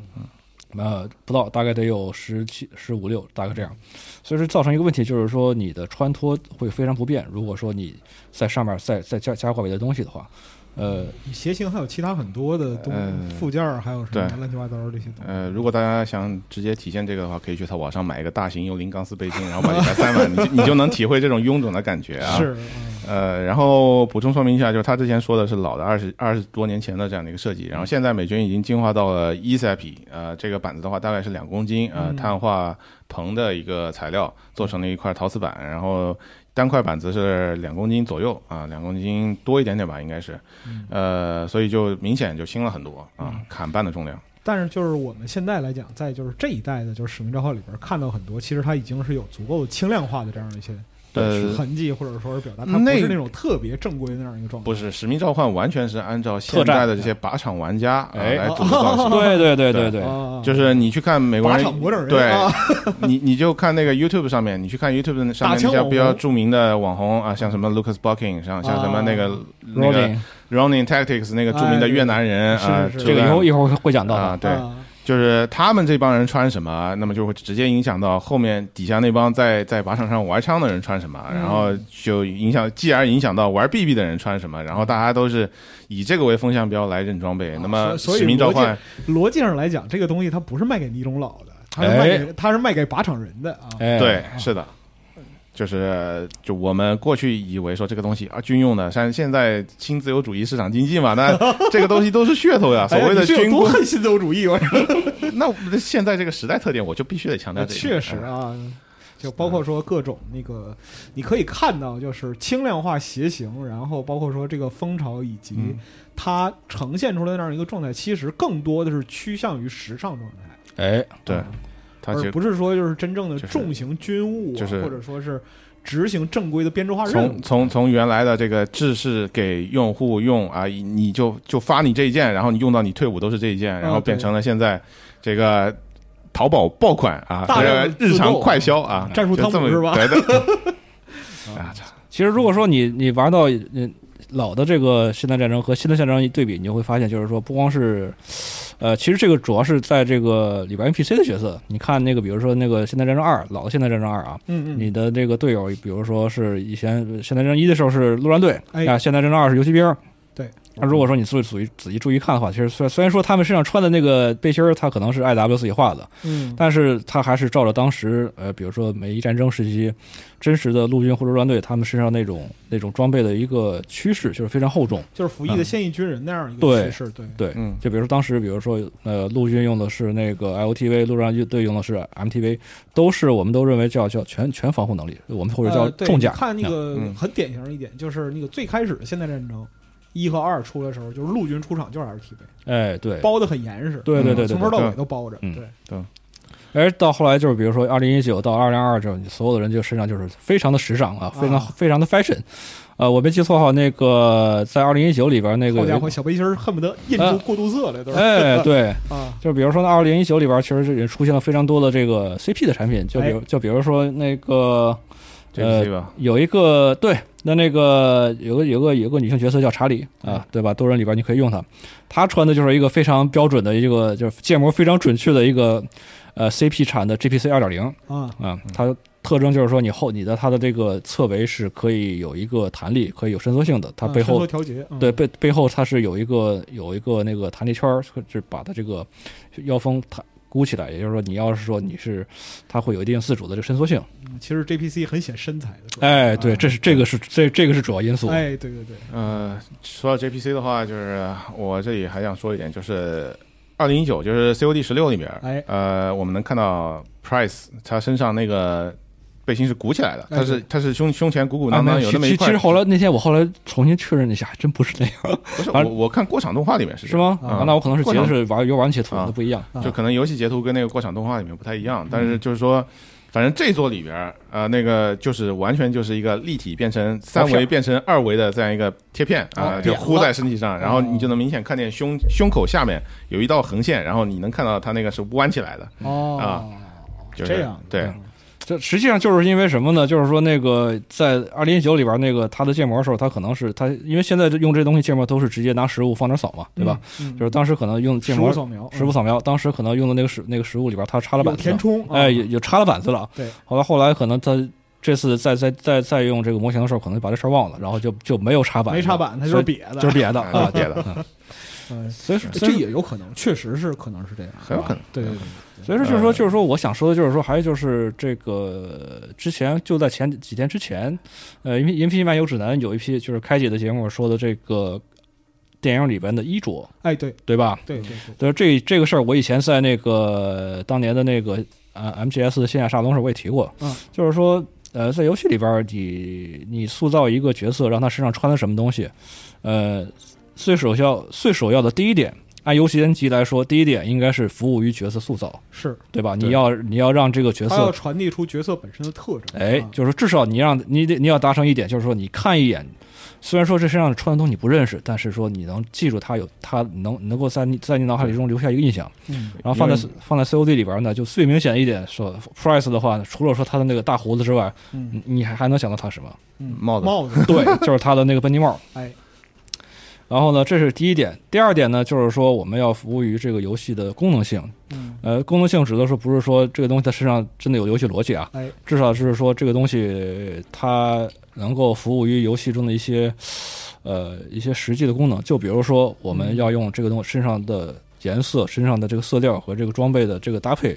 来做敌伍识别。哎，对吧？就是这这座虽然说这个多人到现在还没玩上啊，就是嗯但是有人很多人已经反映一点，就是说把这个鼠标这个准星移到敌人身上的红名取消了，嗯，对吧？所以说这样这种情况下，你能够判断这个对面的这个人是敌是友，那就那就只能剩说衣着装具，看衣着了啊，嗯看这样的这个色色调，嗯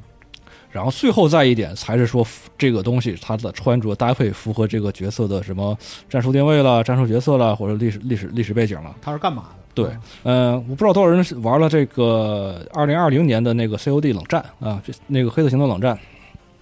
那个中间有一关是越战关，就是他们那个阿德勒去让和嫩的这个主角去回忆一个他们他们俩啊一起越战在场景那越个，战场景。嗯，嗯嗯一开始呢，就是就是我没记错，啊这可能是那个 “we have job to do” 这句话，这句话好像第一次用的时候啊，对吧？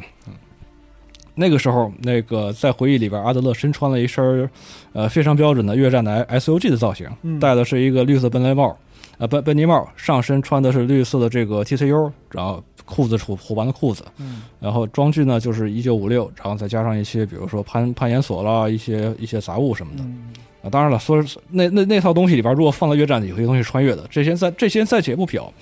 呃，我想说的是什么呢？这套造型虽然说它在游戏里做了非常精细的建模，哎，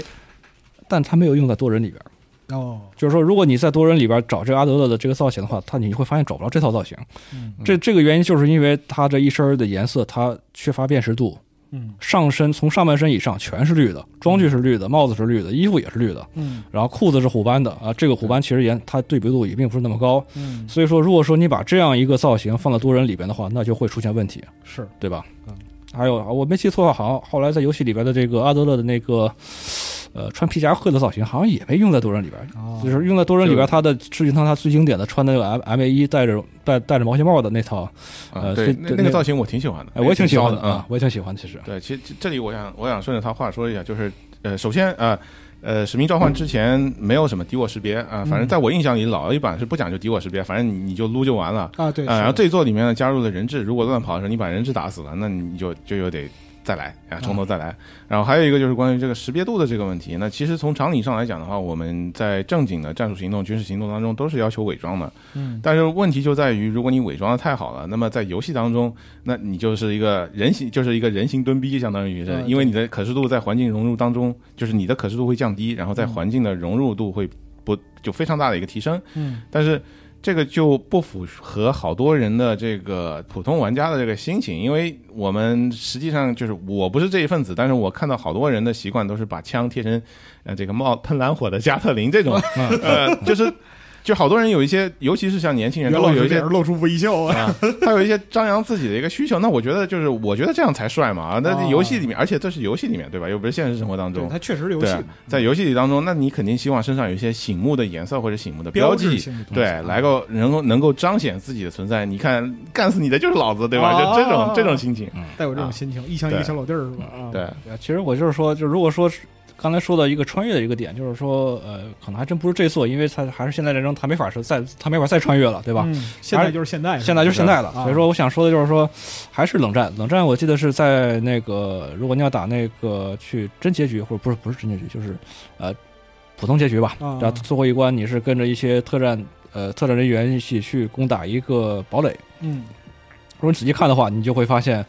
呃，身上就是你的那些 NPC 队友没有名字的那些人，嗯他们穿的东西非常眼熟啊。那些东西是那些人穿的是什么呢？那些人穿的就是非常标准的九十年代的海报，或者说是 Force Recon，或者说说是或者说甚至是呃 O O D A 陆陆陆军的特战特特战人员，嗯他们去做 VBSS 任务，就是登舰检查这样一个任务穿的一个标准装备，比如说阻燃头套，嗯呃 ABA 的那个 mo- modular 呃 Assault Vest 啊模模块化突击背心儿，然后里边穿的是黑色的那个 PT 杠 PT 杠一防弹背心儿，嗯里然后再往里边穿的衣服是连体服呃 RTP。嗯。但是呢，这套这套首先这套造型在 MGSV 里边就出现过，它出现在最早出现在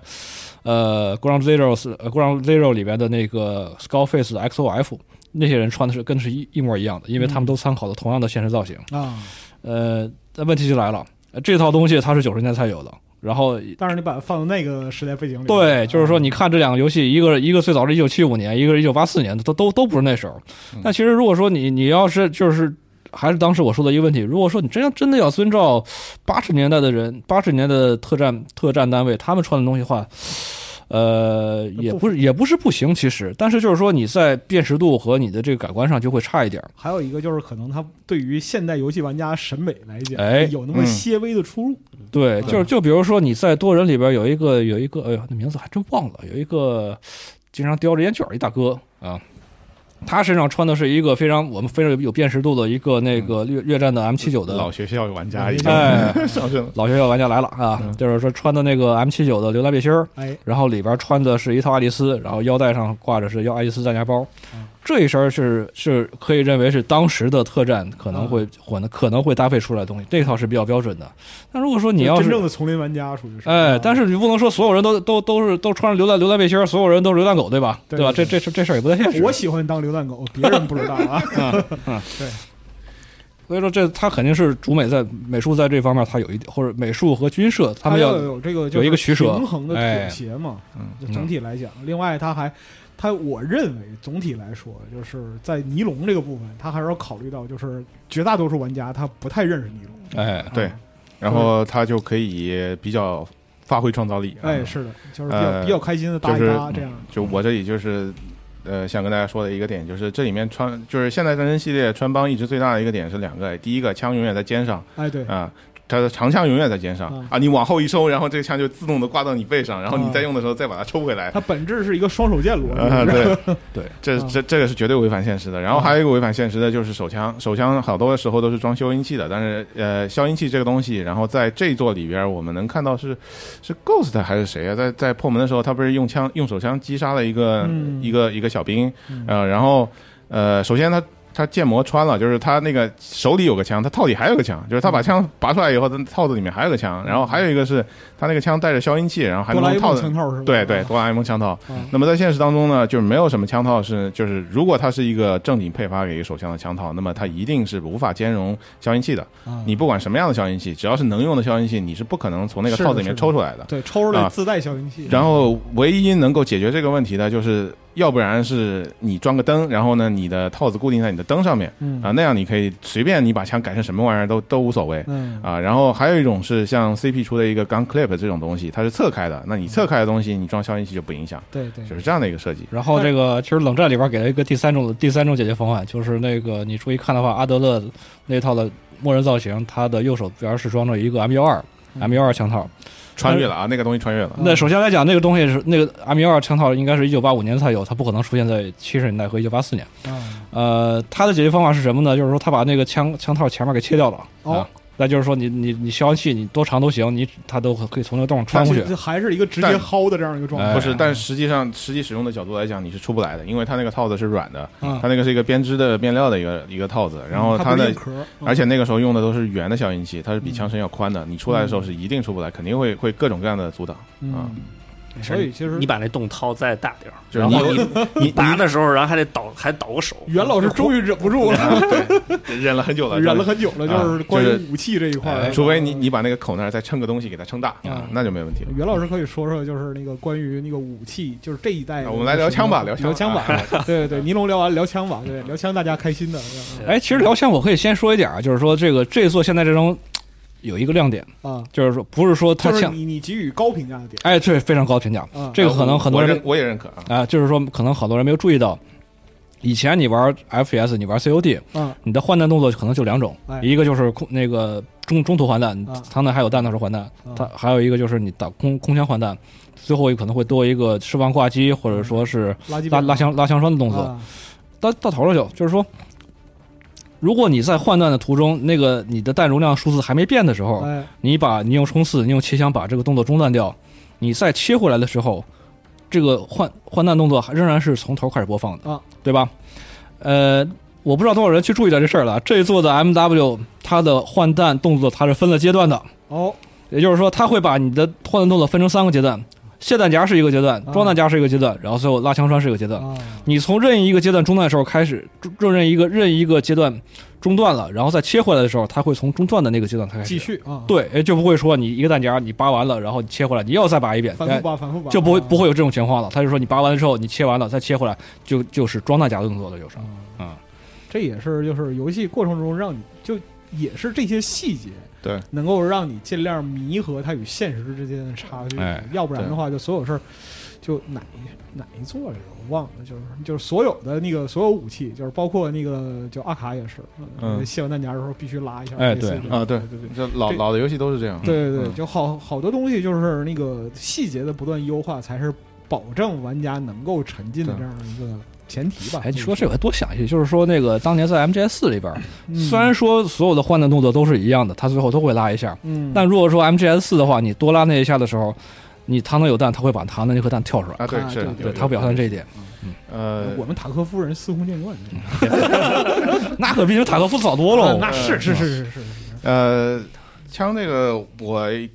补充一点，就是说这个新的现代战争系列，它比较考究的地方就在于它专门雇了个工作室去录枪声的嗯声音，包括呃之前还找了，就是它是 COD 十六嗯是找了美国海军陆战队的航空旅的这个航空部队的人，一个嗯一个公关人员，然后去去协助，应该是录了直升机的声音。嗯，所以在游戏里面，我们听到直升机的音效是比较好的，然后那个远近，然后那个这个加速这个过程都能有体会，嗯然后还有那个风声都是录进对去对的，对就非临场感非常的好，就是加速的时候风压的那个呃对声音，对对，那那嗯那种感觉就非常好。然后这座里边的话，枪是一样，就是都是去靶场录的声音，当然哪个声音对应哪把枪，这个这个就就就就就就玄学了，这个见仁反正见智啊啊，对 你我我我相信没有人有这么好的耳朵嗯啊。然后呃，比较好的一点是说，他把那个枪的金属声音，那么其实呃。去过靶场，大家都应该知道，枪的噪音分两个部分，一个部分是那个枪口的爆音，对啊还有一个部分是那个枪本身金属结构碰撞金属发部生件的的对碰撞，对，那嗯没有这个东西，你只是枪口那个噪音就特别假，就像星战一样，那 biu biu biu 打那个等离子束。 对对对对对对，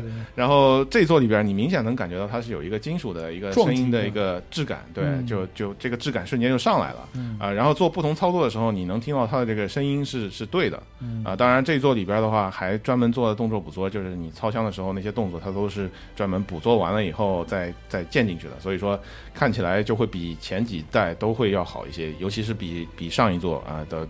这个上一代的现代战争，那那那是确实是好很多。嗯嗯对嗯这个非常同意，因为那个确实，其实上一代现真现代战争最大的那什么就是枪声非常的不保真。啊，对 不保真啊，对，就比如说这个狙击类的武器啊，这个一般的呃人基本上是接触不到的，就是尤其在国内这个环境嗯啊。这两座其实还是这两座其实还是很不错的。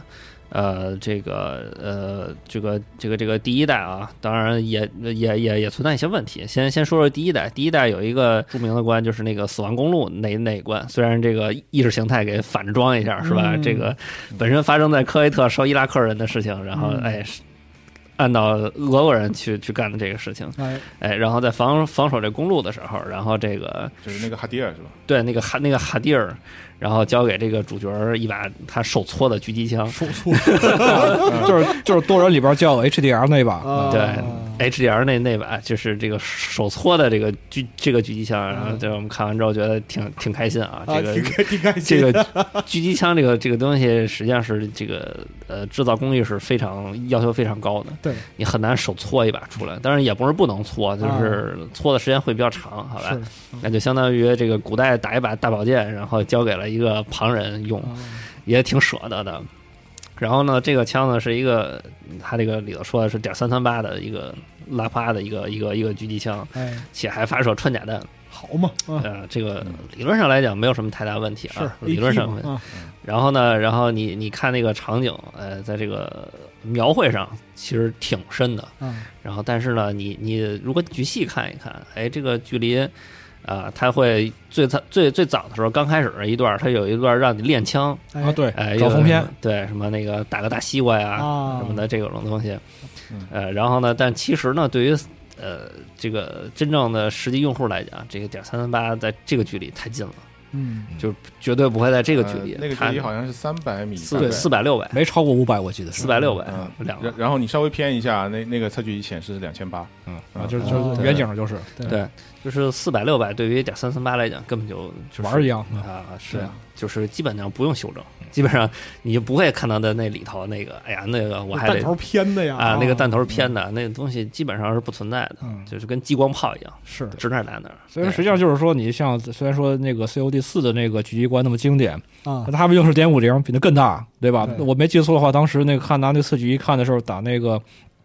打那个扎克耶夫的那那个那个打交易掉他一只胳膊，打到一只胳膊嘛，但那个距离好像也就八百米啊，嗯对吧？对，那距离没超过一千米，对啊，然后它这个呃呃三三八这个弹呢，为什么不能不能在这个距离用呢？一个是它根本不需要修正，然后另啊外一个呢是说这个什么呢？就是这个它这个发射特征会非常大。啊，如果你没有那个咚，你不装呃不装消音器的话啊啊，就是说它这个里头比较专业的这个地儿，就是在墙上开洞。哎，你在那个准备阵地的时候，你会看见有有有几个民工在那儿八十八十八十啊，不是四十四十四十 小锤是小对锤啊是小小锤锤啊四十四十四十在那儿那儿敲墙啊，这个没问题。但实际上，对于这个三三八来讲，因为那个点点三三八的弹，它都是有那个制推器的，哎就是膛口会有那个开的那个缝儿或者孔，这种东西存在之后呢，就是你发射特征会非常明显。是，实际上的就是呃，就他那个距离四百六百，尤其又在那个就是他那个虚虚构的那个国家是又又是一个沙漠场景，乌兹克斯坦，呃，乌兹克斯坦。如果说你预制阵地的时候没有，比如说那个采取一些措施，比如说浇水啊，或者是铺哎毯子啊、是铺毯子且浇水这种情况，呃，你就在那个你就在那个远处，你就能看那个墙后呼起一堆烟尘，尘烟腾起啊，对，尘烟哦瞎子腾起看不见是吧？对，瞎子看不见，对。啊只有嗯然后另三外一点就是，呃，那把手搓的狙射速极快，还行。我觉得这射速这事儿吧，你要是放在那游戏里边儿算比较慢的了。其实没法呃细，对我觉得也没法细啊究，因这为个它这个还这是个没法想还是毕竟涉还及是到游就戏是嘛游戏对平衡性的问题。对。然后你看那个第一代的时候，那个就刚才说的那个打扎打扎卡耶夫那个啊你一枪没打中，你还得缓一缓。你看那个那个瞄准镜会晃一下，然后嗯然后等稍微等一等，然后你才能打出下一发。对，那你看那个里头，那基本上就跟就跟呃就跟一个半自动枪都就泼水式打法，对哎后水式打法，嗯对啊，其实并不是很真。疯狂一分钟啊，对，对，就基本上是那个射速，基本上是那个射速。但是你嗯说那个三三八，如果说一个射手能训练有素到控枪控到那个程度，我觉得嗯他也不用来干这活儿，你知道吗？嗯，对，那也直接上是机型就好存在就了出就超人了，是啊对那有那那个就是另一种形态超人，嗯对属于，是然后呢，在这个二代里头，二代里头其实也挺不错的，就是嗯这个这个狙击官，这个在西班牙这个呃这个所谓的多雾的这个地方啊，它嗯但是西班牙按说应该是个是个地中海气候对吧啊？它这个多雾应该发生在冬天，嗯对吧嗯对，然后这个呃可能是大西洋沿岸，但如果说他那个设定在西班牙，其实是就温暖潮湿、阳光明媚嘛，啊这种对典型的就是地中海前啊后对啊占对啊统治性的这样一对个对对。时间嘛啊嗯，然后它这个里头其实用的是这个新一代的这个 M K 二嗯，呃，这个枪评价很不错，是是巴雷特公司产的这个，跟那个呃第一代里头那个就是《使命召唤四》呃嗯，那个第一代现代战争中的现代战争一嗯打的那个。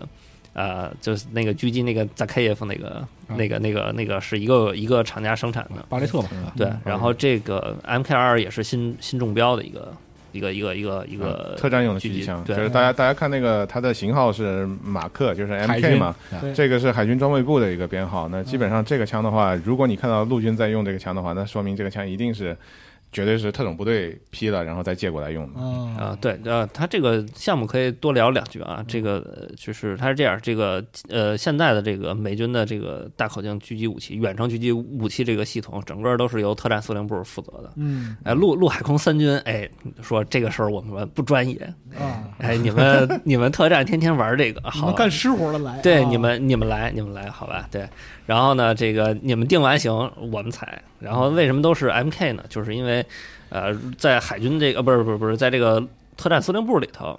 呃，它的一些这个武器要满足一些，比如潮湿环境，就是这个呃过盐盐水这种啊的，盐雾所以啊所不以同的这个作战需求，对，呃，主要是两主要是两栖，嗯，它要满足这个需求，所以这个海军在这里头必须发挥作哦用，嗯必就必须这个这个体现一下我的存在。哎，我的哎价值就体现在这儿了，对啊，得是我得是我同意的啊、才是好的。哎对，嗯所以说，就是在那个游戏里边儿，它的出现还是挺符合这个就是环境嗯和那个对任务需求的这啊，样对的，幺四幺的没错这个对对身份嗯啊，对对，然后这个还是非常不错的。然后，呃，非常不好的一点就是它那非个常不好，对，呃，非常不好。永这个永远有非常不好。对永远有非常，永远不有好非常不好，就是非常不好的是什么呢？它这个还是刚才说的这个修这个修正量的问题。啊实际上你可以看到，就在那个地方也就三百米远，啊哎，你们军屌事儿怎么这么对，呃三百米远都能下两格，下三格，，对，啊下三格、下下四格，这个弹，这个这个情况基本上不存在不存在？呃，这不是不是存不存在，它这个弹药就不应该是一个制式弹药，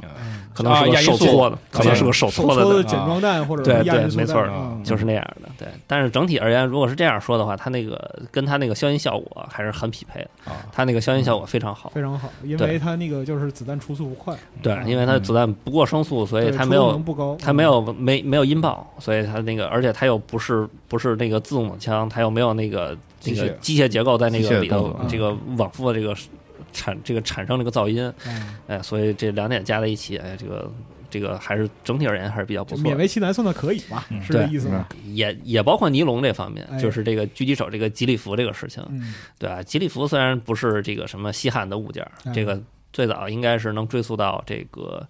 呃十八世纪末这些苏格兰的护林员开始用的这些啊呃嗯是衣服是，是对是，然后实际上大量使用是在一战的时候就已经有了嗯，啊，哎就是其实我想问一下，这最早是不是说这东西应该是从狩猎开始用对的？，嗯是啊的，是的。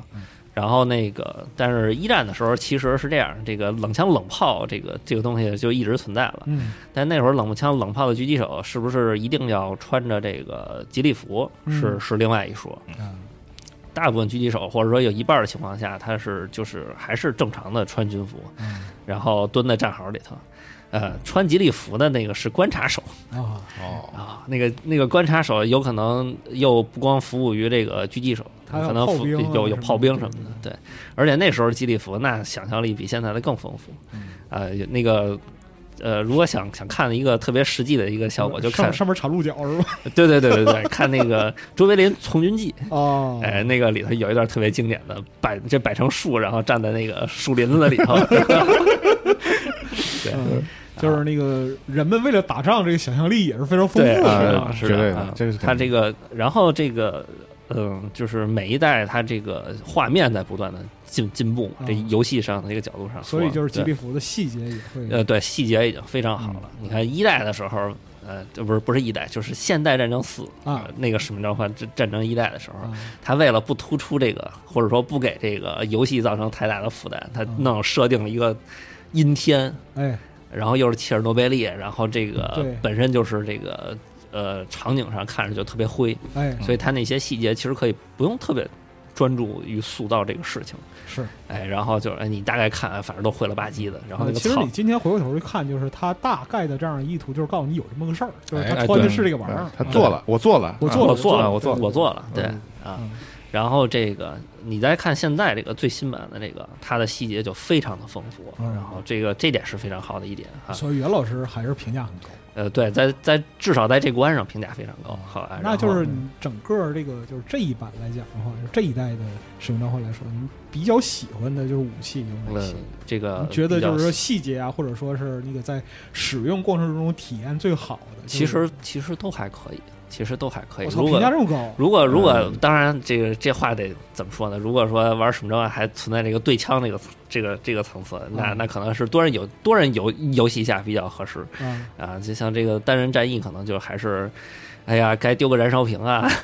你捡到啥是啥，是吧？对，捡讲是啊啥是啥，一定要用一些那个非直射的武器，是吧？这个啊这个，而且这这个东西在整个这个游这游戏里，其实也也也比前作丰富多了。哎，我记得好像就是说在通过那个能通过背包里选，哎然后哎哎，哦对这个那那个其实是为了塔科夫模式我来服务的啊啊，对吧？说后来其实我觉得那对游戏比较神奇的一点就是说，它好像是在后边有几关吧，就是打到那个打坦克那一关，嗯啊，你在能有一个办公室里能捡到一把 AR 五七啊，嗯，就是那个叉 P 九叉 P 九就是零， P 九零是弹匣儿那个，哎嗯 P 九零弹匣式的 AR，啊，对这个东西以前还真的没有啊，这东西确实我在哪 一哪个作品里边我也没见过，对吧？但是这东西我记得好像嗯我有呃只在墨西哥边境部队的一些装备里边看到过这些东西，啊而且对我也不知道他们是那因为个什么采购这玩意儿。对我就很是迷那惑这个一 AR 点。五七那个那个枪吧，对对对对对对对所以说这个就是说，它好像是我我印象里边就是说，在 COD 里边就是说，它好像可能是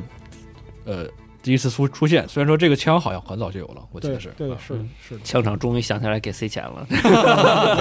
嗯只能这么说。对，毛老师有什么就是特别喜欢的，就是嗯呃，短的长的都算在内。就是因为整体，其实其实就是我现在对于具体的那个枪长什么样子，其实呃关心并不大。我呃，然我操，后您竟您竟然这么说啊！就是我不太关心哪个枪，因为对于我来讲，就是如果我能用的话，就格洛克就行了。还是说一些细节吧，就是第一，呃，那个从观众的体验感上来，啊嗯这个。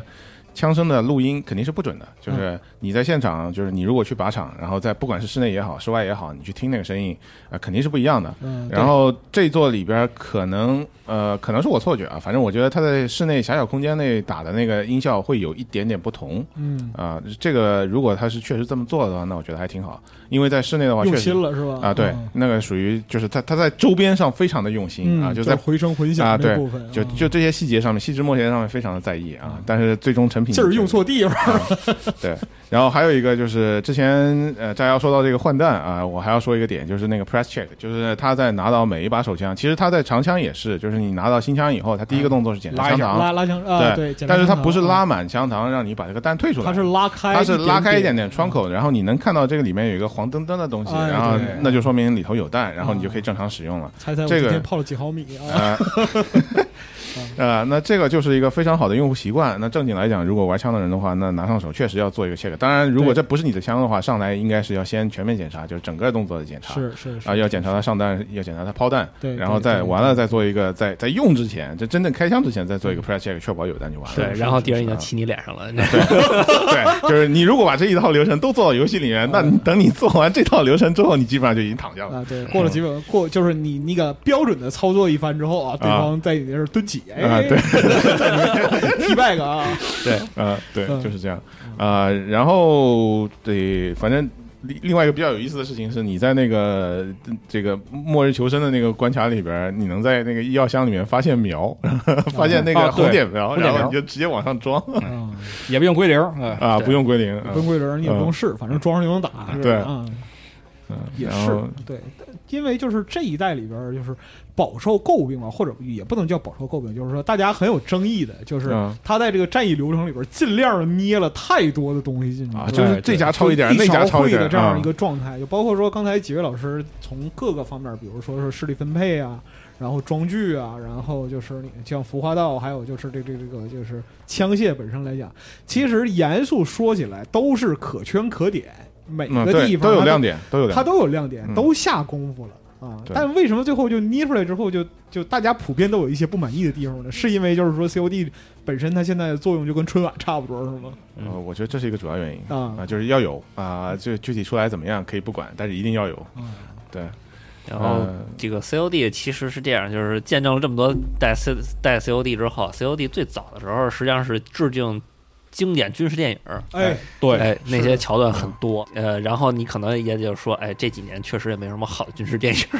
哎，反正那呃个您他这袁老师一说，我我这一想，确实是因为我最早玩到就第一代现代战争，就《使命召唤四》啊那个时候啊，对对那个时候，其实就是当时的第一反应就是我操，把《黑鹰坠落》做成电影了，嗯，就类似于这样一个把体黑色验肉做成游戏了，啊做成游戏了，做成游戏嗯把《黑鹰坠落》做成游戏了，是类似于这样一个体验。呃，我记得那个时候还还是游戏杂志上会说这个看游戏玩电影的那么一句话的那个时候，啊啊对对对对对，因当为时它是全程电影化演出对嘛，就是那个时候还是非常新潮的一个做法，就嗯对是对，但是现在就是这个这个做法嗯持续了大十几年，然后现在就变成这个春晚的这样一个对状态了。啊对对对，就是得把那个线下其实或者原版挺好的东西，非要揉进去。哎然嗯后比如说那个那个墨西哥那个，就是一看，哎，叫阿拉汉卓，然后嗯，阿里汉德， 呃，这个代入感特别强。其实 Shadow Company 那个也是，那个原来那个那个呃灭霸在那个 C 在 Sicario 里，在边境杀手里叫、呃，叫二了已经是，叫 Gra 叫 Graver，然后这里叫 Grave，然后啊对嗯，啊，其实嗯稍就微是稍微就有点偏差。对嗯就是这个这个这个演员在里边，其实咱可以会会多说一句，就是那个你记不记得在四里边，四里边的那呃不是四，呃二零一九啊，我们二零一九里边后来是应该是第三还是第四赛季吧，嗯，然后加了这个很多，就就是每一个赛季他有新的角色嘛。然后嗯那、那个赛季加的哥们儿就非常有名，是 Lonnie 哎，Running Tactics 嗯啊，这个这个我可以补充说一下，就是，呃，这两座现代战争就是幺六和幺九这两座，嗯呃，在顾问这方面非常的考究。在上一座里边，就是幺六里边呢，他请到了战知知名战术网红 Lucas Balkin 啊，啊那个人呃，反正在军角当中名声不好，是因为他有政治意识形态问题嗯啊，这个我们可以呃就先不说了。啊，这啊个就是中国这反正确实是就是顶流打枪网红啊、对，就是从流量角度来讲，你是不可能略过他的。对对啊对对对然后他的观众受众是什么呢？恰好就是这帮玩游戏的人。哎，啊，那所以他对于这些人来讲是非常重要的一个比较可靠的一个信息源，就是他说的东西其实比较靠谱。然后嗯他最主要点是他视频做得好，哎而且他的观点切入就比较好，是就他能跟年轻人对话。哎呃然后所以动视，我应该我觉得动视也是应该出于这方面的考虑，所以嗯把他抓过来，然后让他做了一个动作捕捉，然后让他把这个枪的东西都录了一遍，然后嗯加入了他的意见。所以你去看动视那个 COD 幺六的最后那个卡斯里面，他是有作为顾问呃名字是写在里边的啊。嗯但其实说实说良心话，就是这个 marketing 动作还挺奏效的，嗯啊，确实是奏奏效的。有然嗯后有他有不少人，有对不，少然后人然后他说本人不是还发发推嘛，发推对发对对 Instagram，然后相当于给这个游戏游戏又造了一波势啊，哎，就对对对，是啊的，不光是他，还有那个 Lonely 也是，我记得好像当时他对那个赛季更新到他的时候，就是，呃，就看他那个 Facebook 主页，就是，哎呀，这感觉是啊，妈妈，我上电视了，啊就就就就就就就就这感觉，就啊这然感觉。然然后这个 Running Tactics 啊，我们回到 Running Tactics，Running Tactics 呢，它这个公司是这一座里边，在卡斯里边，它是显示作为顾问，啊，呃，作为这个外协组，然后出来助力的。呃，然后他这个人呢，就比较有名的这个就是典型的这个退伍的军事长，你知道吧？嗯，然后呢，就是没有文化，非要装文化的那种哎人。对嗯他出身是一个越越南南难民，对啊、然后在海上漂了一段时间的时候，到了印度尼西亚，然后碰上那个就是美军那个时候越战有一个习惯嘛，哦嗯就是美军的士兵会在娶当地人嘛，然后顺便把当地人这个女人的前夫的儿子啊都带过带到美国去发展，哦然后他就是属于那个那个那个女的的跟前夫生的儿子。哦是个然后就游艇啊、对，拖油瓶啊，而且还是两个哎，他跟他弟弟两个人，然后带到美国去了，然后在美国读书，在美国长大，嗯然后后来就加入美国陆军，就是很多的这个军二代都是这样的，就是爹嗯爹妈都是军队的，然后他就跟着去当兵，就是美国有好多这样的军户，他是是三三代他是四代都有他他是军户，我操，嗯一下带名了，这是对啊，当时我记得他他在陆军的时候是 ODA 来着吧，还是来着？他先是 ODA，先是吧陆军大头兵，然后 ODA，他十八叉还是十八 X 还是普通普通啊？他就是普通步兵进去，哦就十一 X 那个普通步兵，然后进到。呃，十一 B，十一 B 普通步兵，然后完了以后进到那个特种作战，嗯呃，加入美国陆军特种作战呃集群，然后完了以后从那儿挑中挑中到了这个就是所谓的 Delta 哦啊、嗯 SMU 服役了一段时间，呃，就网上有好多那个他穿 A O 二迷彩的那个照哦片，啊，对应，该就是他那个时候留出来的这个留自己自己放出来的照片、嗯啊，就是老子当年去过，老子当年上过自。己刷人设，对这是啊，然后他这个人有个什么特点呢？就是他喜欢玩格斗。当年据说在泰国去打黑拳打黑拳啊，嗯去黑市上打黑拳，这个然还后是挺有名的嗯啊，对，然后完了就是自己在美国，后来这不退伍了嘛，那你不能闲着，人不能闲着，得干点啊啥，对吧？嗯是是是是是嗯然后他选择跟很多人一样的，就是开班教学，然后教的呢，呃，主要都是枪的东西，然后还有格斗东西。呃，格斗是他的一个特色，啊，他特别喜欢玩刀，然后上了美国那个那个刀的那个节目叫什么，我一时想想不起来了，就是美国有一个这个刀匠大师的一个断刀做断对刀对大赛啊，断刀大啊赛断刀的那个，他他就当嘉宾当了好几期，好像啊，我还看过好像啊，啊对他他就跟人跟人在那儿比划，说这个刀好不好，你能能不能用，怎么用这个。这那对啊，的对，然后他这个是自己造尼龙，啊他自己造尼龙啊、我还是挺佩服他的。他的产品理念，他零四年出的那些东西，到现在基本上好多家都用了，嗯就是说明他是比较创新的哎，。在游戏里边就也是出现过，你啊不管怎么评价 Ronin 这个人，有一点没法否认，就是他尼龙卖的真的好，哦，啊，是这卖的太对，好，那他那个腰带啊，我们游戏里面能看到他的腰带，这个腰带非而且常的就是而且知名国内的，就是我啊们国内的，就是大量的厂家就是嗯仿啊去仿那个 Ronin 对对对的对腰带，对，非常的非常的成功。然非常后成功啊然后他本人是个军人，就是我们能看到他经常的去讲那个宫本武藏的五轮书啊，然后什么禅的的一些东西啊，嗯就是他喜欢跟人白活这些东西。嗯这个人反正你看他自称浪人嘛，对吧？就是说 Ronin，浪人 Lonin 就嗯是就对是取的这个日文的这个汉字的读音罗马音，对吧？就非常非常精致的一个人，啊，但所以嗯是他这个他自己还有个解释，就是说呃这是个战术仙人是啊，啊，不是他，他他说为什么要娶这个浪人？就是呃，没有国家的武士是浪人，啊就是他现在脱离军队了，就相当于他没有国家了，所以他没把有自己归属这样，对没有归属了，所以他就定义自己为浪人。虽浪然人虽然虽然我认为他这个理解有点问题，你这反正呃，缺什么补什么，但但嗯是就是当但是另外一个有意思的点就在于，美国海军的特种部队都是高中生出哎身，你知道对吧？啊然后你就看他这个文化水平永远提不上去，你嗯知道嗯吧？但是呢，反而陆军特种部队的人出来，他可能也是高中，但是完了以后，你像那个写《美国流氓 American Bastard》的嗯那、那本书的那个人，Dale Custom，应呃呃 Comstock，、嗯那个人，那个人他是后来自己自学了一个替代疗法的一个一个博士医学呃。对医学博士的这样一个这这样的一个学位，嗯就反正就是人家是有文化追求的。啊然后你你再去看另外的一些真正地位出来的大佬，比方说 Larry Vickers 哦啊、比方说 Kyle Lam，然后这些人说话都是泡号啊啊还有 Paul Hall，这非常我个人非常推崇的一个老师啊哦，Paul Hall 这种人就是写就是能说而且还能写，嗯就他写出来的东西绝对是那种就是正儿八经的，人有家条本有身理来的。讲是有那个自我提升的需求啊对就是人家他人家去会学磨练对这个东西，就是也不是光去咣咣的干实活儿，对对，就是是这样，就是那个 ODA 这个东西啊，它那个实际上这个呃呃，实际上他的这个工作主业实际上是是带兵，哎他是带嗯兵，他是敌后武工队他是不是他是一堆老班长？啊，这老班长，你说你不能讲教育培训嘛，啊，对对你你就搞不通了过这个事情，那你肯定是在这队伍里你混不下去的。确实，嗯所以就是说，这个一尤个其身教，一个言传嘛，对，原这个原来这个原来这个 ODA 本身在就是这个反恐战争开始之前，嗯还有很大的一部分是这个打打打游击战本嗯身，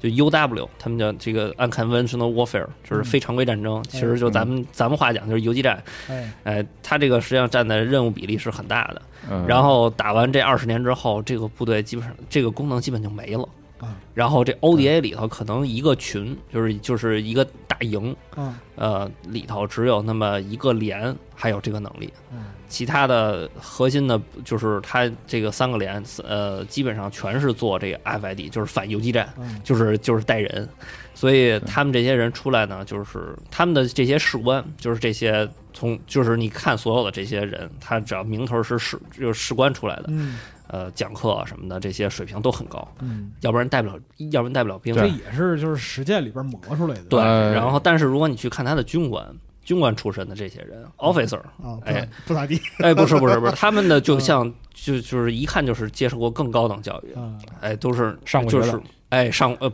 就是都不是上过学都的，不只是上过学啊，绝对不是至少本得科是硕学历哦硕士的哦这哎个硕士好好上过去，哎，对，好好好上过学，一定嗯背过一本书叫 GRE 这个。哎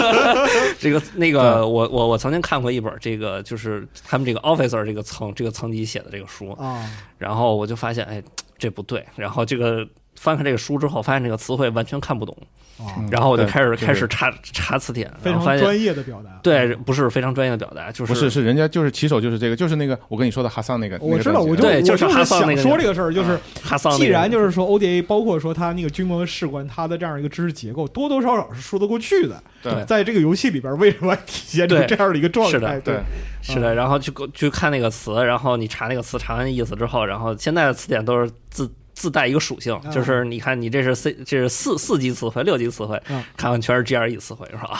这人是原来是有硕士学历的，啊， 看书治学历啊，对，没错儿。所以你看那个里头，就是他们就是对军官的认为就是这个样子，要求嗯所以所以你看那个哈那哈那哈桑说的那个词，全都是高级词汇，啊，呃，就不会出现这个高级表达，对高级表达。那你说就是，我们就拉回到游戏来说，啊就是哈桑在那样一个就是场景里边，有没有一种就他妈虎落平阳的那样一个感觉？有肯啊定的有啊，落到就说这两对啊这这这几就个是就是大老粗，你就是你看哈桑那个状态就，就明显能感那个，我觉得那个演员传达的也相对比较到位啊，啊就是以老虎落平阳对犬欺，我他被犬欺，然后我是一个文明人，啊，妈了我个逼啊，我 是个文明人，啊落到几个文盲手里边，啊说话还他妈费劲的这种何 人，苦呢？对，就是无语了。就是我栽在你们手上，我也认了。我对知道你们就是就是他他开场第一句话就我知道你们这些人是谁，我知道你们这些人什么水平，你不要跟我来这套，就这个意啊思。确实，对，就是啊把把你们当官的叫来，哎对对对，你没有资格跟我讲话对啊，类似这种。但其实就是从我个人的观感来讲啊，嗯就是这一代的，就是整个战役流程，它嗯其实就是想表达的事儿，还是就我们刚才说了很多它可圈可点的地方，嗯，就是拆开在每一个细节，在每个部分。它都有用心的地方，但是这些东西混装在一起，其实是有个稍稍微有有点迷茫的这样一个总体的感觉。呃，是就是整体反映了就是美国社会这些知识分子他对于现状的一个认识不到位，所以导致了他产生了一些，呃，就是美国人的习英国人评价美国人有一个词叫做 American bubble，就是你们美国人永远活在那个泡泡里边儿。哎，哎，就就你只能理解你身你的这个美国泡泡里边的东西，对这个泡泡外边的东西你就理解不了，你而且压根儿就不理。对，而且就是那个，包括说刚才几位老师说这个说的，就是所有这些，包括服化道、枪械，然后就是总体结构，这就是甚至说包括说文化水平以及就是世界观认知这一块儿，嗯所有东西综合起来，然后这个东西被冠以一个现代战争的这样一个名号，嗯，使使命召唤现代战争。但是，就是如果说真正对军事有所了解，而不是说靶场魔怔人那种的话，你就嗯知道，就是真正的现代战争和这里边描述的这个状态完全是不一样的。嗯，这这个我可以先下一个结论，就是这个游戏这个动视的这个现代战争啊，就是一个披着呃现代战争皮挂着这么一个羊头，然后实际卖的是美国传武武侠片的这样的一个 狗肉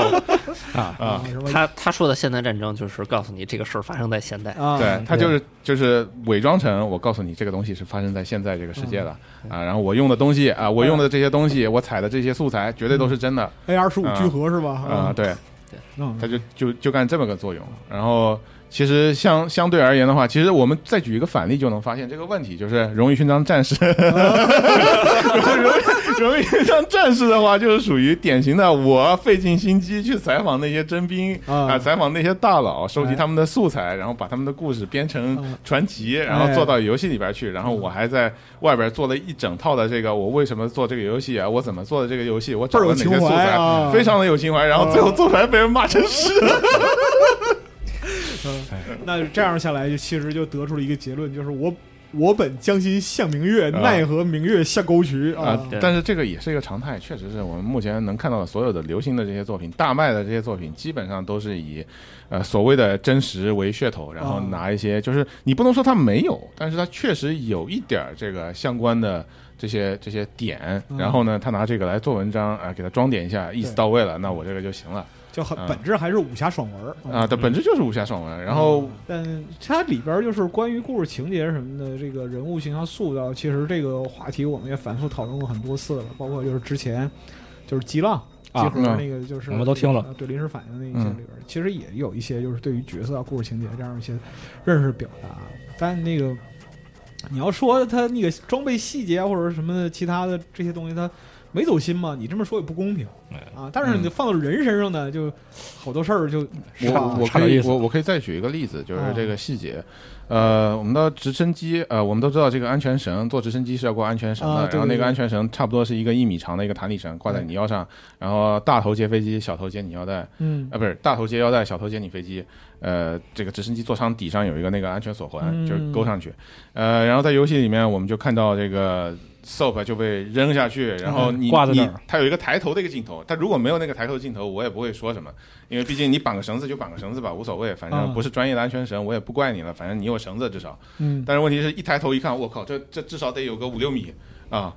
就是就是它这个。就是我们，它里头有一个抬头的一个一个动作，然后你一抬头，你就会发现，我靠，我这个人离飞机大概五六米的距离啊啊，这个是绝对不合理的，因为没有一个安全绳能让你挂这么长是啊啊。然后然后然后他就被广告牌拍死了。对，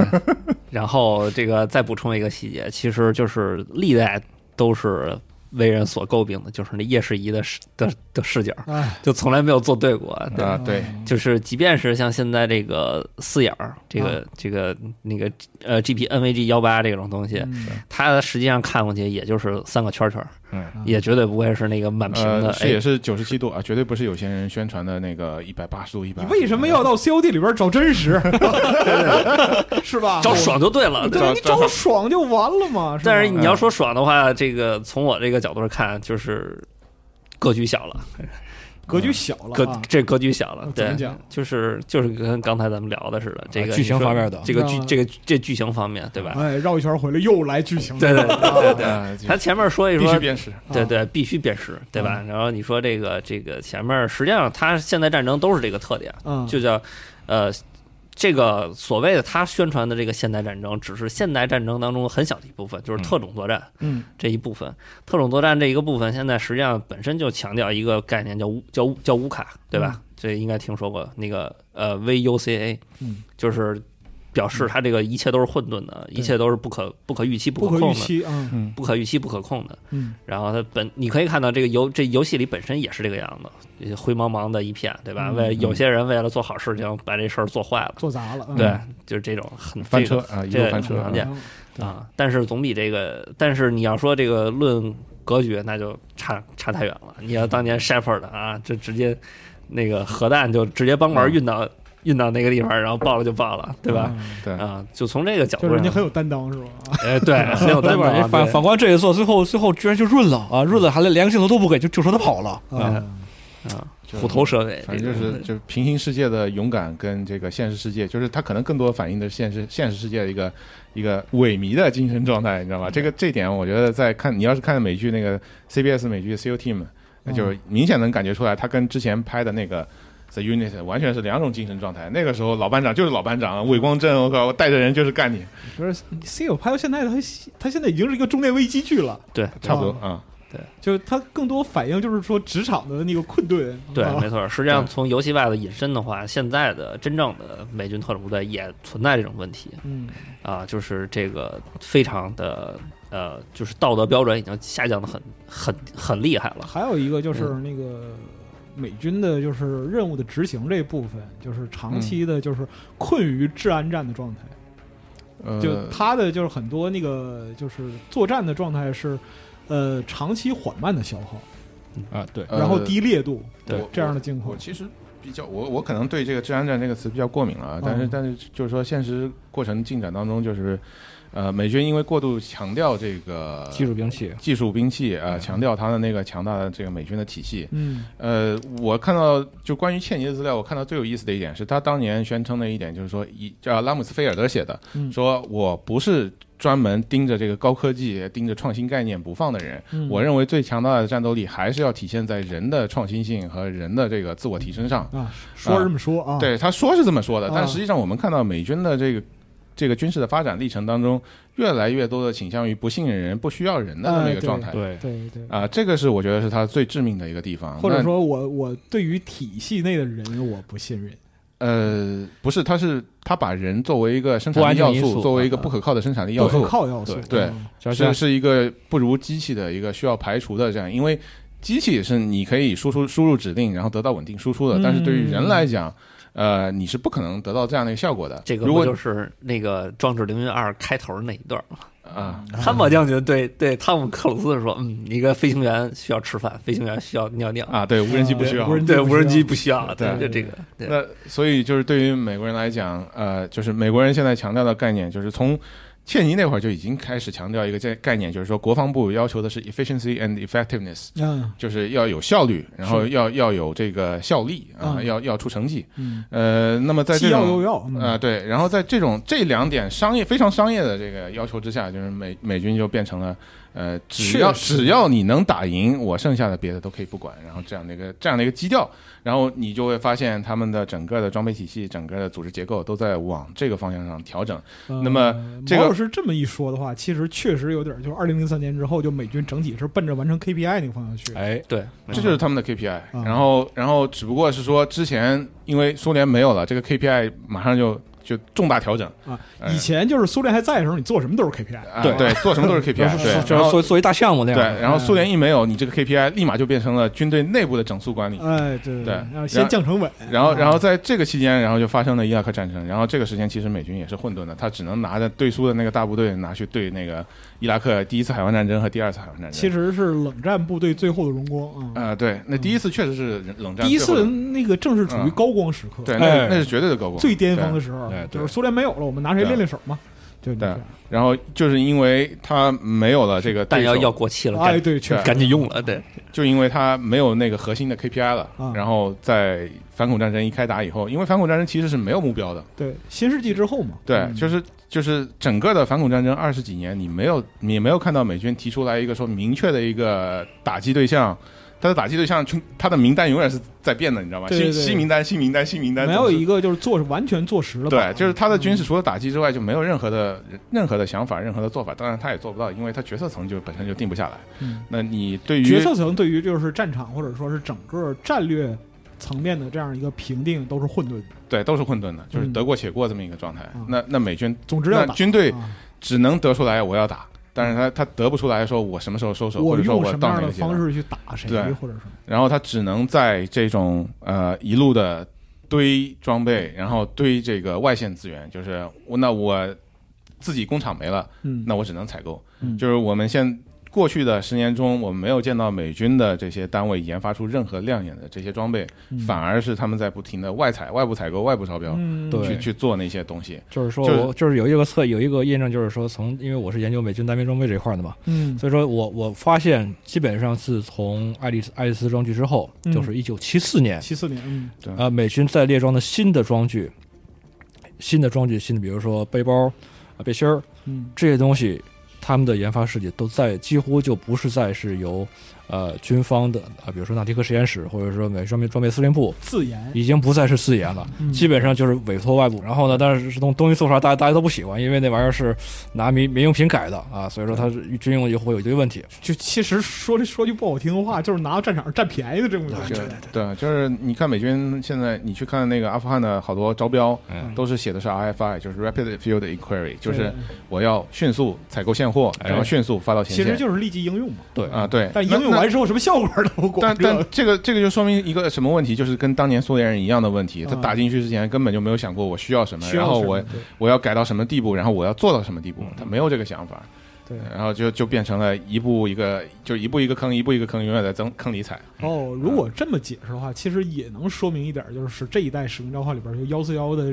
很嗯多行为，其实也是挺混沌的。啊，对，然后这个这座里面就是最不合理的设定，我认为就是他们没有司令部，嗯就你会发现它是一个查打一体的司他令部，们有一哎，对对嗯对对对他永这就是就是这么几个人，尤其是最离谱的就是那两个墨西哥超人，靠，啊没有任何支援，然后他们也没两有个支人。援，也没有上级指示，然后也没对有就是说对应方面的这一些资源补给。对然，后你说就就就他们一队人一个仓库能有多少装备，能有多少资源支持，真然后能整就就啊就能够反攻自己原来的老基地，然后还能把哦那个基地抢下来，我觉得这非常的离谱嗯，啊。然后至于那个幺四幺的人，那就更张离无张无忌单挑光明顶是吧？啊，差差差不多这个意思了。对嗯，幺四幺的人更夸张，那你上头没有命令，明确说了，我上头不许你这么干，然后他他就真他就自己上，独走了吗？对，就独走啊，嗯，然后甚至还下课上，你知道吗？是是是啊是是，对，主要是这样。这下儿那精神起来了啊！主要是幺四幺就原来好歹还是个特遣队，还有还有有个几十个脑袋，嗯，你到这座里就几个脑袋，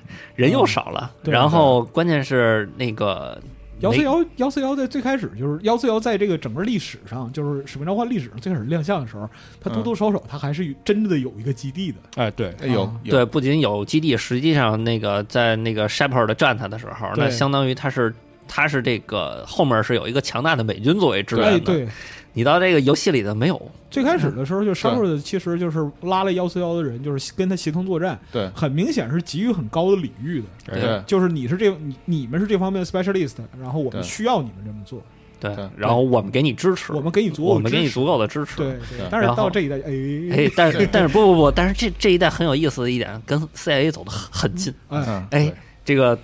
军队的特战口跟跟情报口走到了一起。啊，这个对其实是而而且是从这个指挥，就是从体系上以及从个人交情上都变得非常的亲近。啊嗯，嗯对你从从二零一九年就开始就是这样了，已经那个二零一九年的 COD 就是这样了。嗯对，但其实这个往前推的话，实际上是能再往前推十年。嗯二零一零年开始，这个 CIA 的对欧嘛跟，跟他的这个特战跟跟特战口的这个司令部经常人员有兑换。对，而且不光是这个操作人员层面，operator 不是不光是这个层面，是嗯包括他上级。角色层角色啊对，你看那个特战司令部的你看老大去当中情局的局长啊，你看这个时候就要记住一句，就是至理名言 A I C ，AS，对对啊 E 对对对然，后那个呃，对 CIA 有自己的行动力量嗯啊，是 SAD 对呃，对 SAD，然后 SAD 里面好像还有个 SOG，啊嗯，对那个对那个是没错纯打手队啊，嗯当然现在好像是改叫 Ground Branch 还是叫什么？对，就是 Ground Branch，嗯啊就是没 Ground 错 Branch，就是那个那个游戏，另外一个游戏，呃 Ground 另 Branch，另另外一个游戏，然后在那个二十二英里里面也提到了，嗯就是二十二英里那个电影里面就出来了那个 Ground Branch 嘛，然后那马那帮，马人可波罗伯格嗯对，就是补充一点，就是 SAD 它不是一个打手，就不是一个纯打手单嗯位。主要是那个在猎杀本拉登里面那个开个小车的那帮人，啊去去到处找手机信号那帮人也是 SAD，也在 C 啊嗯不过这一座你看那个已经有间谍游戏这种关卡啊存对在，哎，其实已经也这也很有意思。有有有有意思，确实有新意啊！因为嗯之前那种便衣执行，然后这种这种呃情报接头啊，这种 dead 是嗯 job live job 这种这种行动是比较少的。然后，然后你可以看到那个，哎，这个 AQ 的这些人，呃，站在大街上还弄一个小一个小熊包，然后站在那啊个、那个警卫站在 那个恨不得别人认不出自己，恨不是得吧恨，对对对对对对嗯，脸上都不用脸上挂线儿，一看那啊个嗯身上哎都挂相了，身上都挂线儿的那种，身前身后全是广告，就属于就是那那个关卡就是给我即视感是啥，你知道吗？就就是谍影重重，马特达蒙，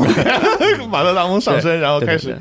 就一是个个清。这个其实很好，这个其实应该是是某些意义上来讲是《使命召唤》的一个一个初衷，就是致敬啊经经典电影啊。这个我觉得是没有完全没有任何这问事题儿的。这个是他没的有问题，他的问题在于他打着打着竟然向经典游戏致敬，嗯，哎，你你你就就是那个卡车那那那那一关就是致敬神海，我说哇，对吧？致敬完神海还要致敬我的战争，啊，我的战争也不是那么搓呀，对吧？对你你也不能那么致敬啊，对啊，就然后是致敬完我的战争，最后还要致敬上战地四吗？这属于说使有可能对这属属属啊于对说使活是就是使偏了，就是对，所以对所以我觉得这是反反正从我是我是真觉得他爬楼去去神将，然后去去攻那个楼的那个桥段，嗯就爬楼那到爬楼那段都还行，啊他窗户窗户一破，那个味道就是我感觉我战战地四我又回来了。啊，啊战大大楼那一关，对，哇，你这就瞪眼就我就就啊就往就跟那儿整就是嗯啊，，对，所以所以这就是在我看来它最大的问题，就是你初中如果你是说就是致敬经典电影儿，那嗯我没有任何问题，就是把这游戏做成电影儿，然后这种沉浸感非常好，对，嗯然后你你做着做着，你为什么要混入别的游戏的这个这个这个元素在？嗯就没有没有想清楚自己最后要对的吧是啥。就跟这个再再说远点儿，这战士怎么死的？啊不是在那里割了一极品飞车 吗？对啊，对，哦啊对吧？那极品飞车那个实在是太好这了，很救命 啊！太重要了但是但是可能这就是春晚的宿命吧，啊，啥都得有。就是如啊果说是它，因为那个《使命召唤》本身它的就市场规模，嗯，在那个就是全世界的游戏里边，它也是一等一的嘛，嗯三千万用户，对对是吧？那你要照顾到就是说三千万人的口味，同时保证三千万人为你的就是年货这掏钱，，嗯，这个确实而且你就得想办法，啥都得往里塞点儿而而且我觉得最主要的是，这个单机剧情其实已经不重要了。啊。呃，他只是说我必须得有一个单机，有一个多人，然后我嗯才把这个单机给你怼出来。啊，这是有顺无问题啊！啊，对，然后就是呃，利用现成 IP 吧，那我就利用现成 IP，然后把这些人物角色再给你演一遍，让啊，他万们一讨喜呢，就是吧？嗯就就像赵本山一样，这个来年整个车，来年再卖他，就就啊那种状态啊。就反正就是那个玩家那个每年的剁都麻了，然后第二年还买，哎，是对，没这意思啊吧没还买，对，反正央视还请你啊。啊对，行，可以，我操嗯他也不反正能再炒冷饭，说把这个四重置一遍，六重置一遍，八再重置一遍，这呃这个这个你套给路他机会，他会这么干的。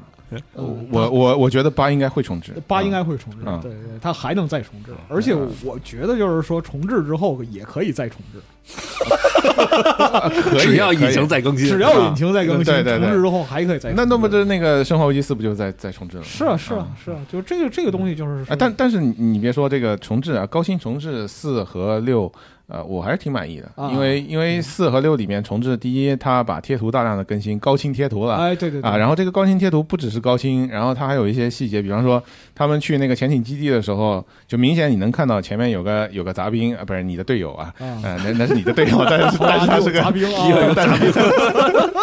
呃， 但但是它背上就有一个明晃晃的一个黄色的一个油锯哎啊，那那个就很重要一个道具，因为是的你你破拆你必须得有那个东西对对啊，拆门嘛，然后不然你这门是怎么开的？嗯就是就凭空你就手里就无端端多出来一个大油锯，然后往门上开始嘎给你嘎嗯啊，然后然后无端端的就消失了，那这解释不过去。然后我觉得这个重高清重置还是多少有点诚意啊，嗯就是，总之，对于《使命召唤》来讲的话，就是我觉得他们每年憋新活都是一个特别痛苦咬打火机的过程。啊，是对，我是的觉得也是。对对你你你都做到这一步了，那实在是真的是没什么特别的办法，就是你对吐槽归吐槽，但是你还得玩儿嗯。 啊。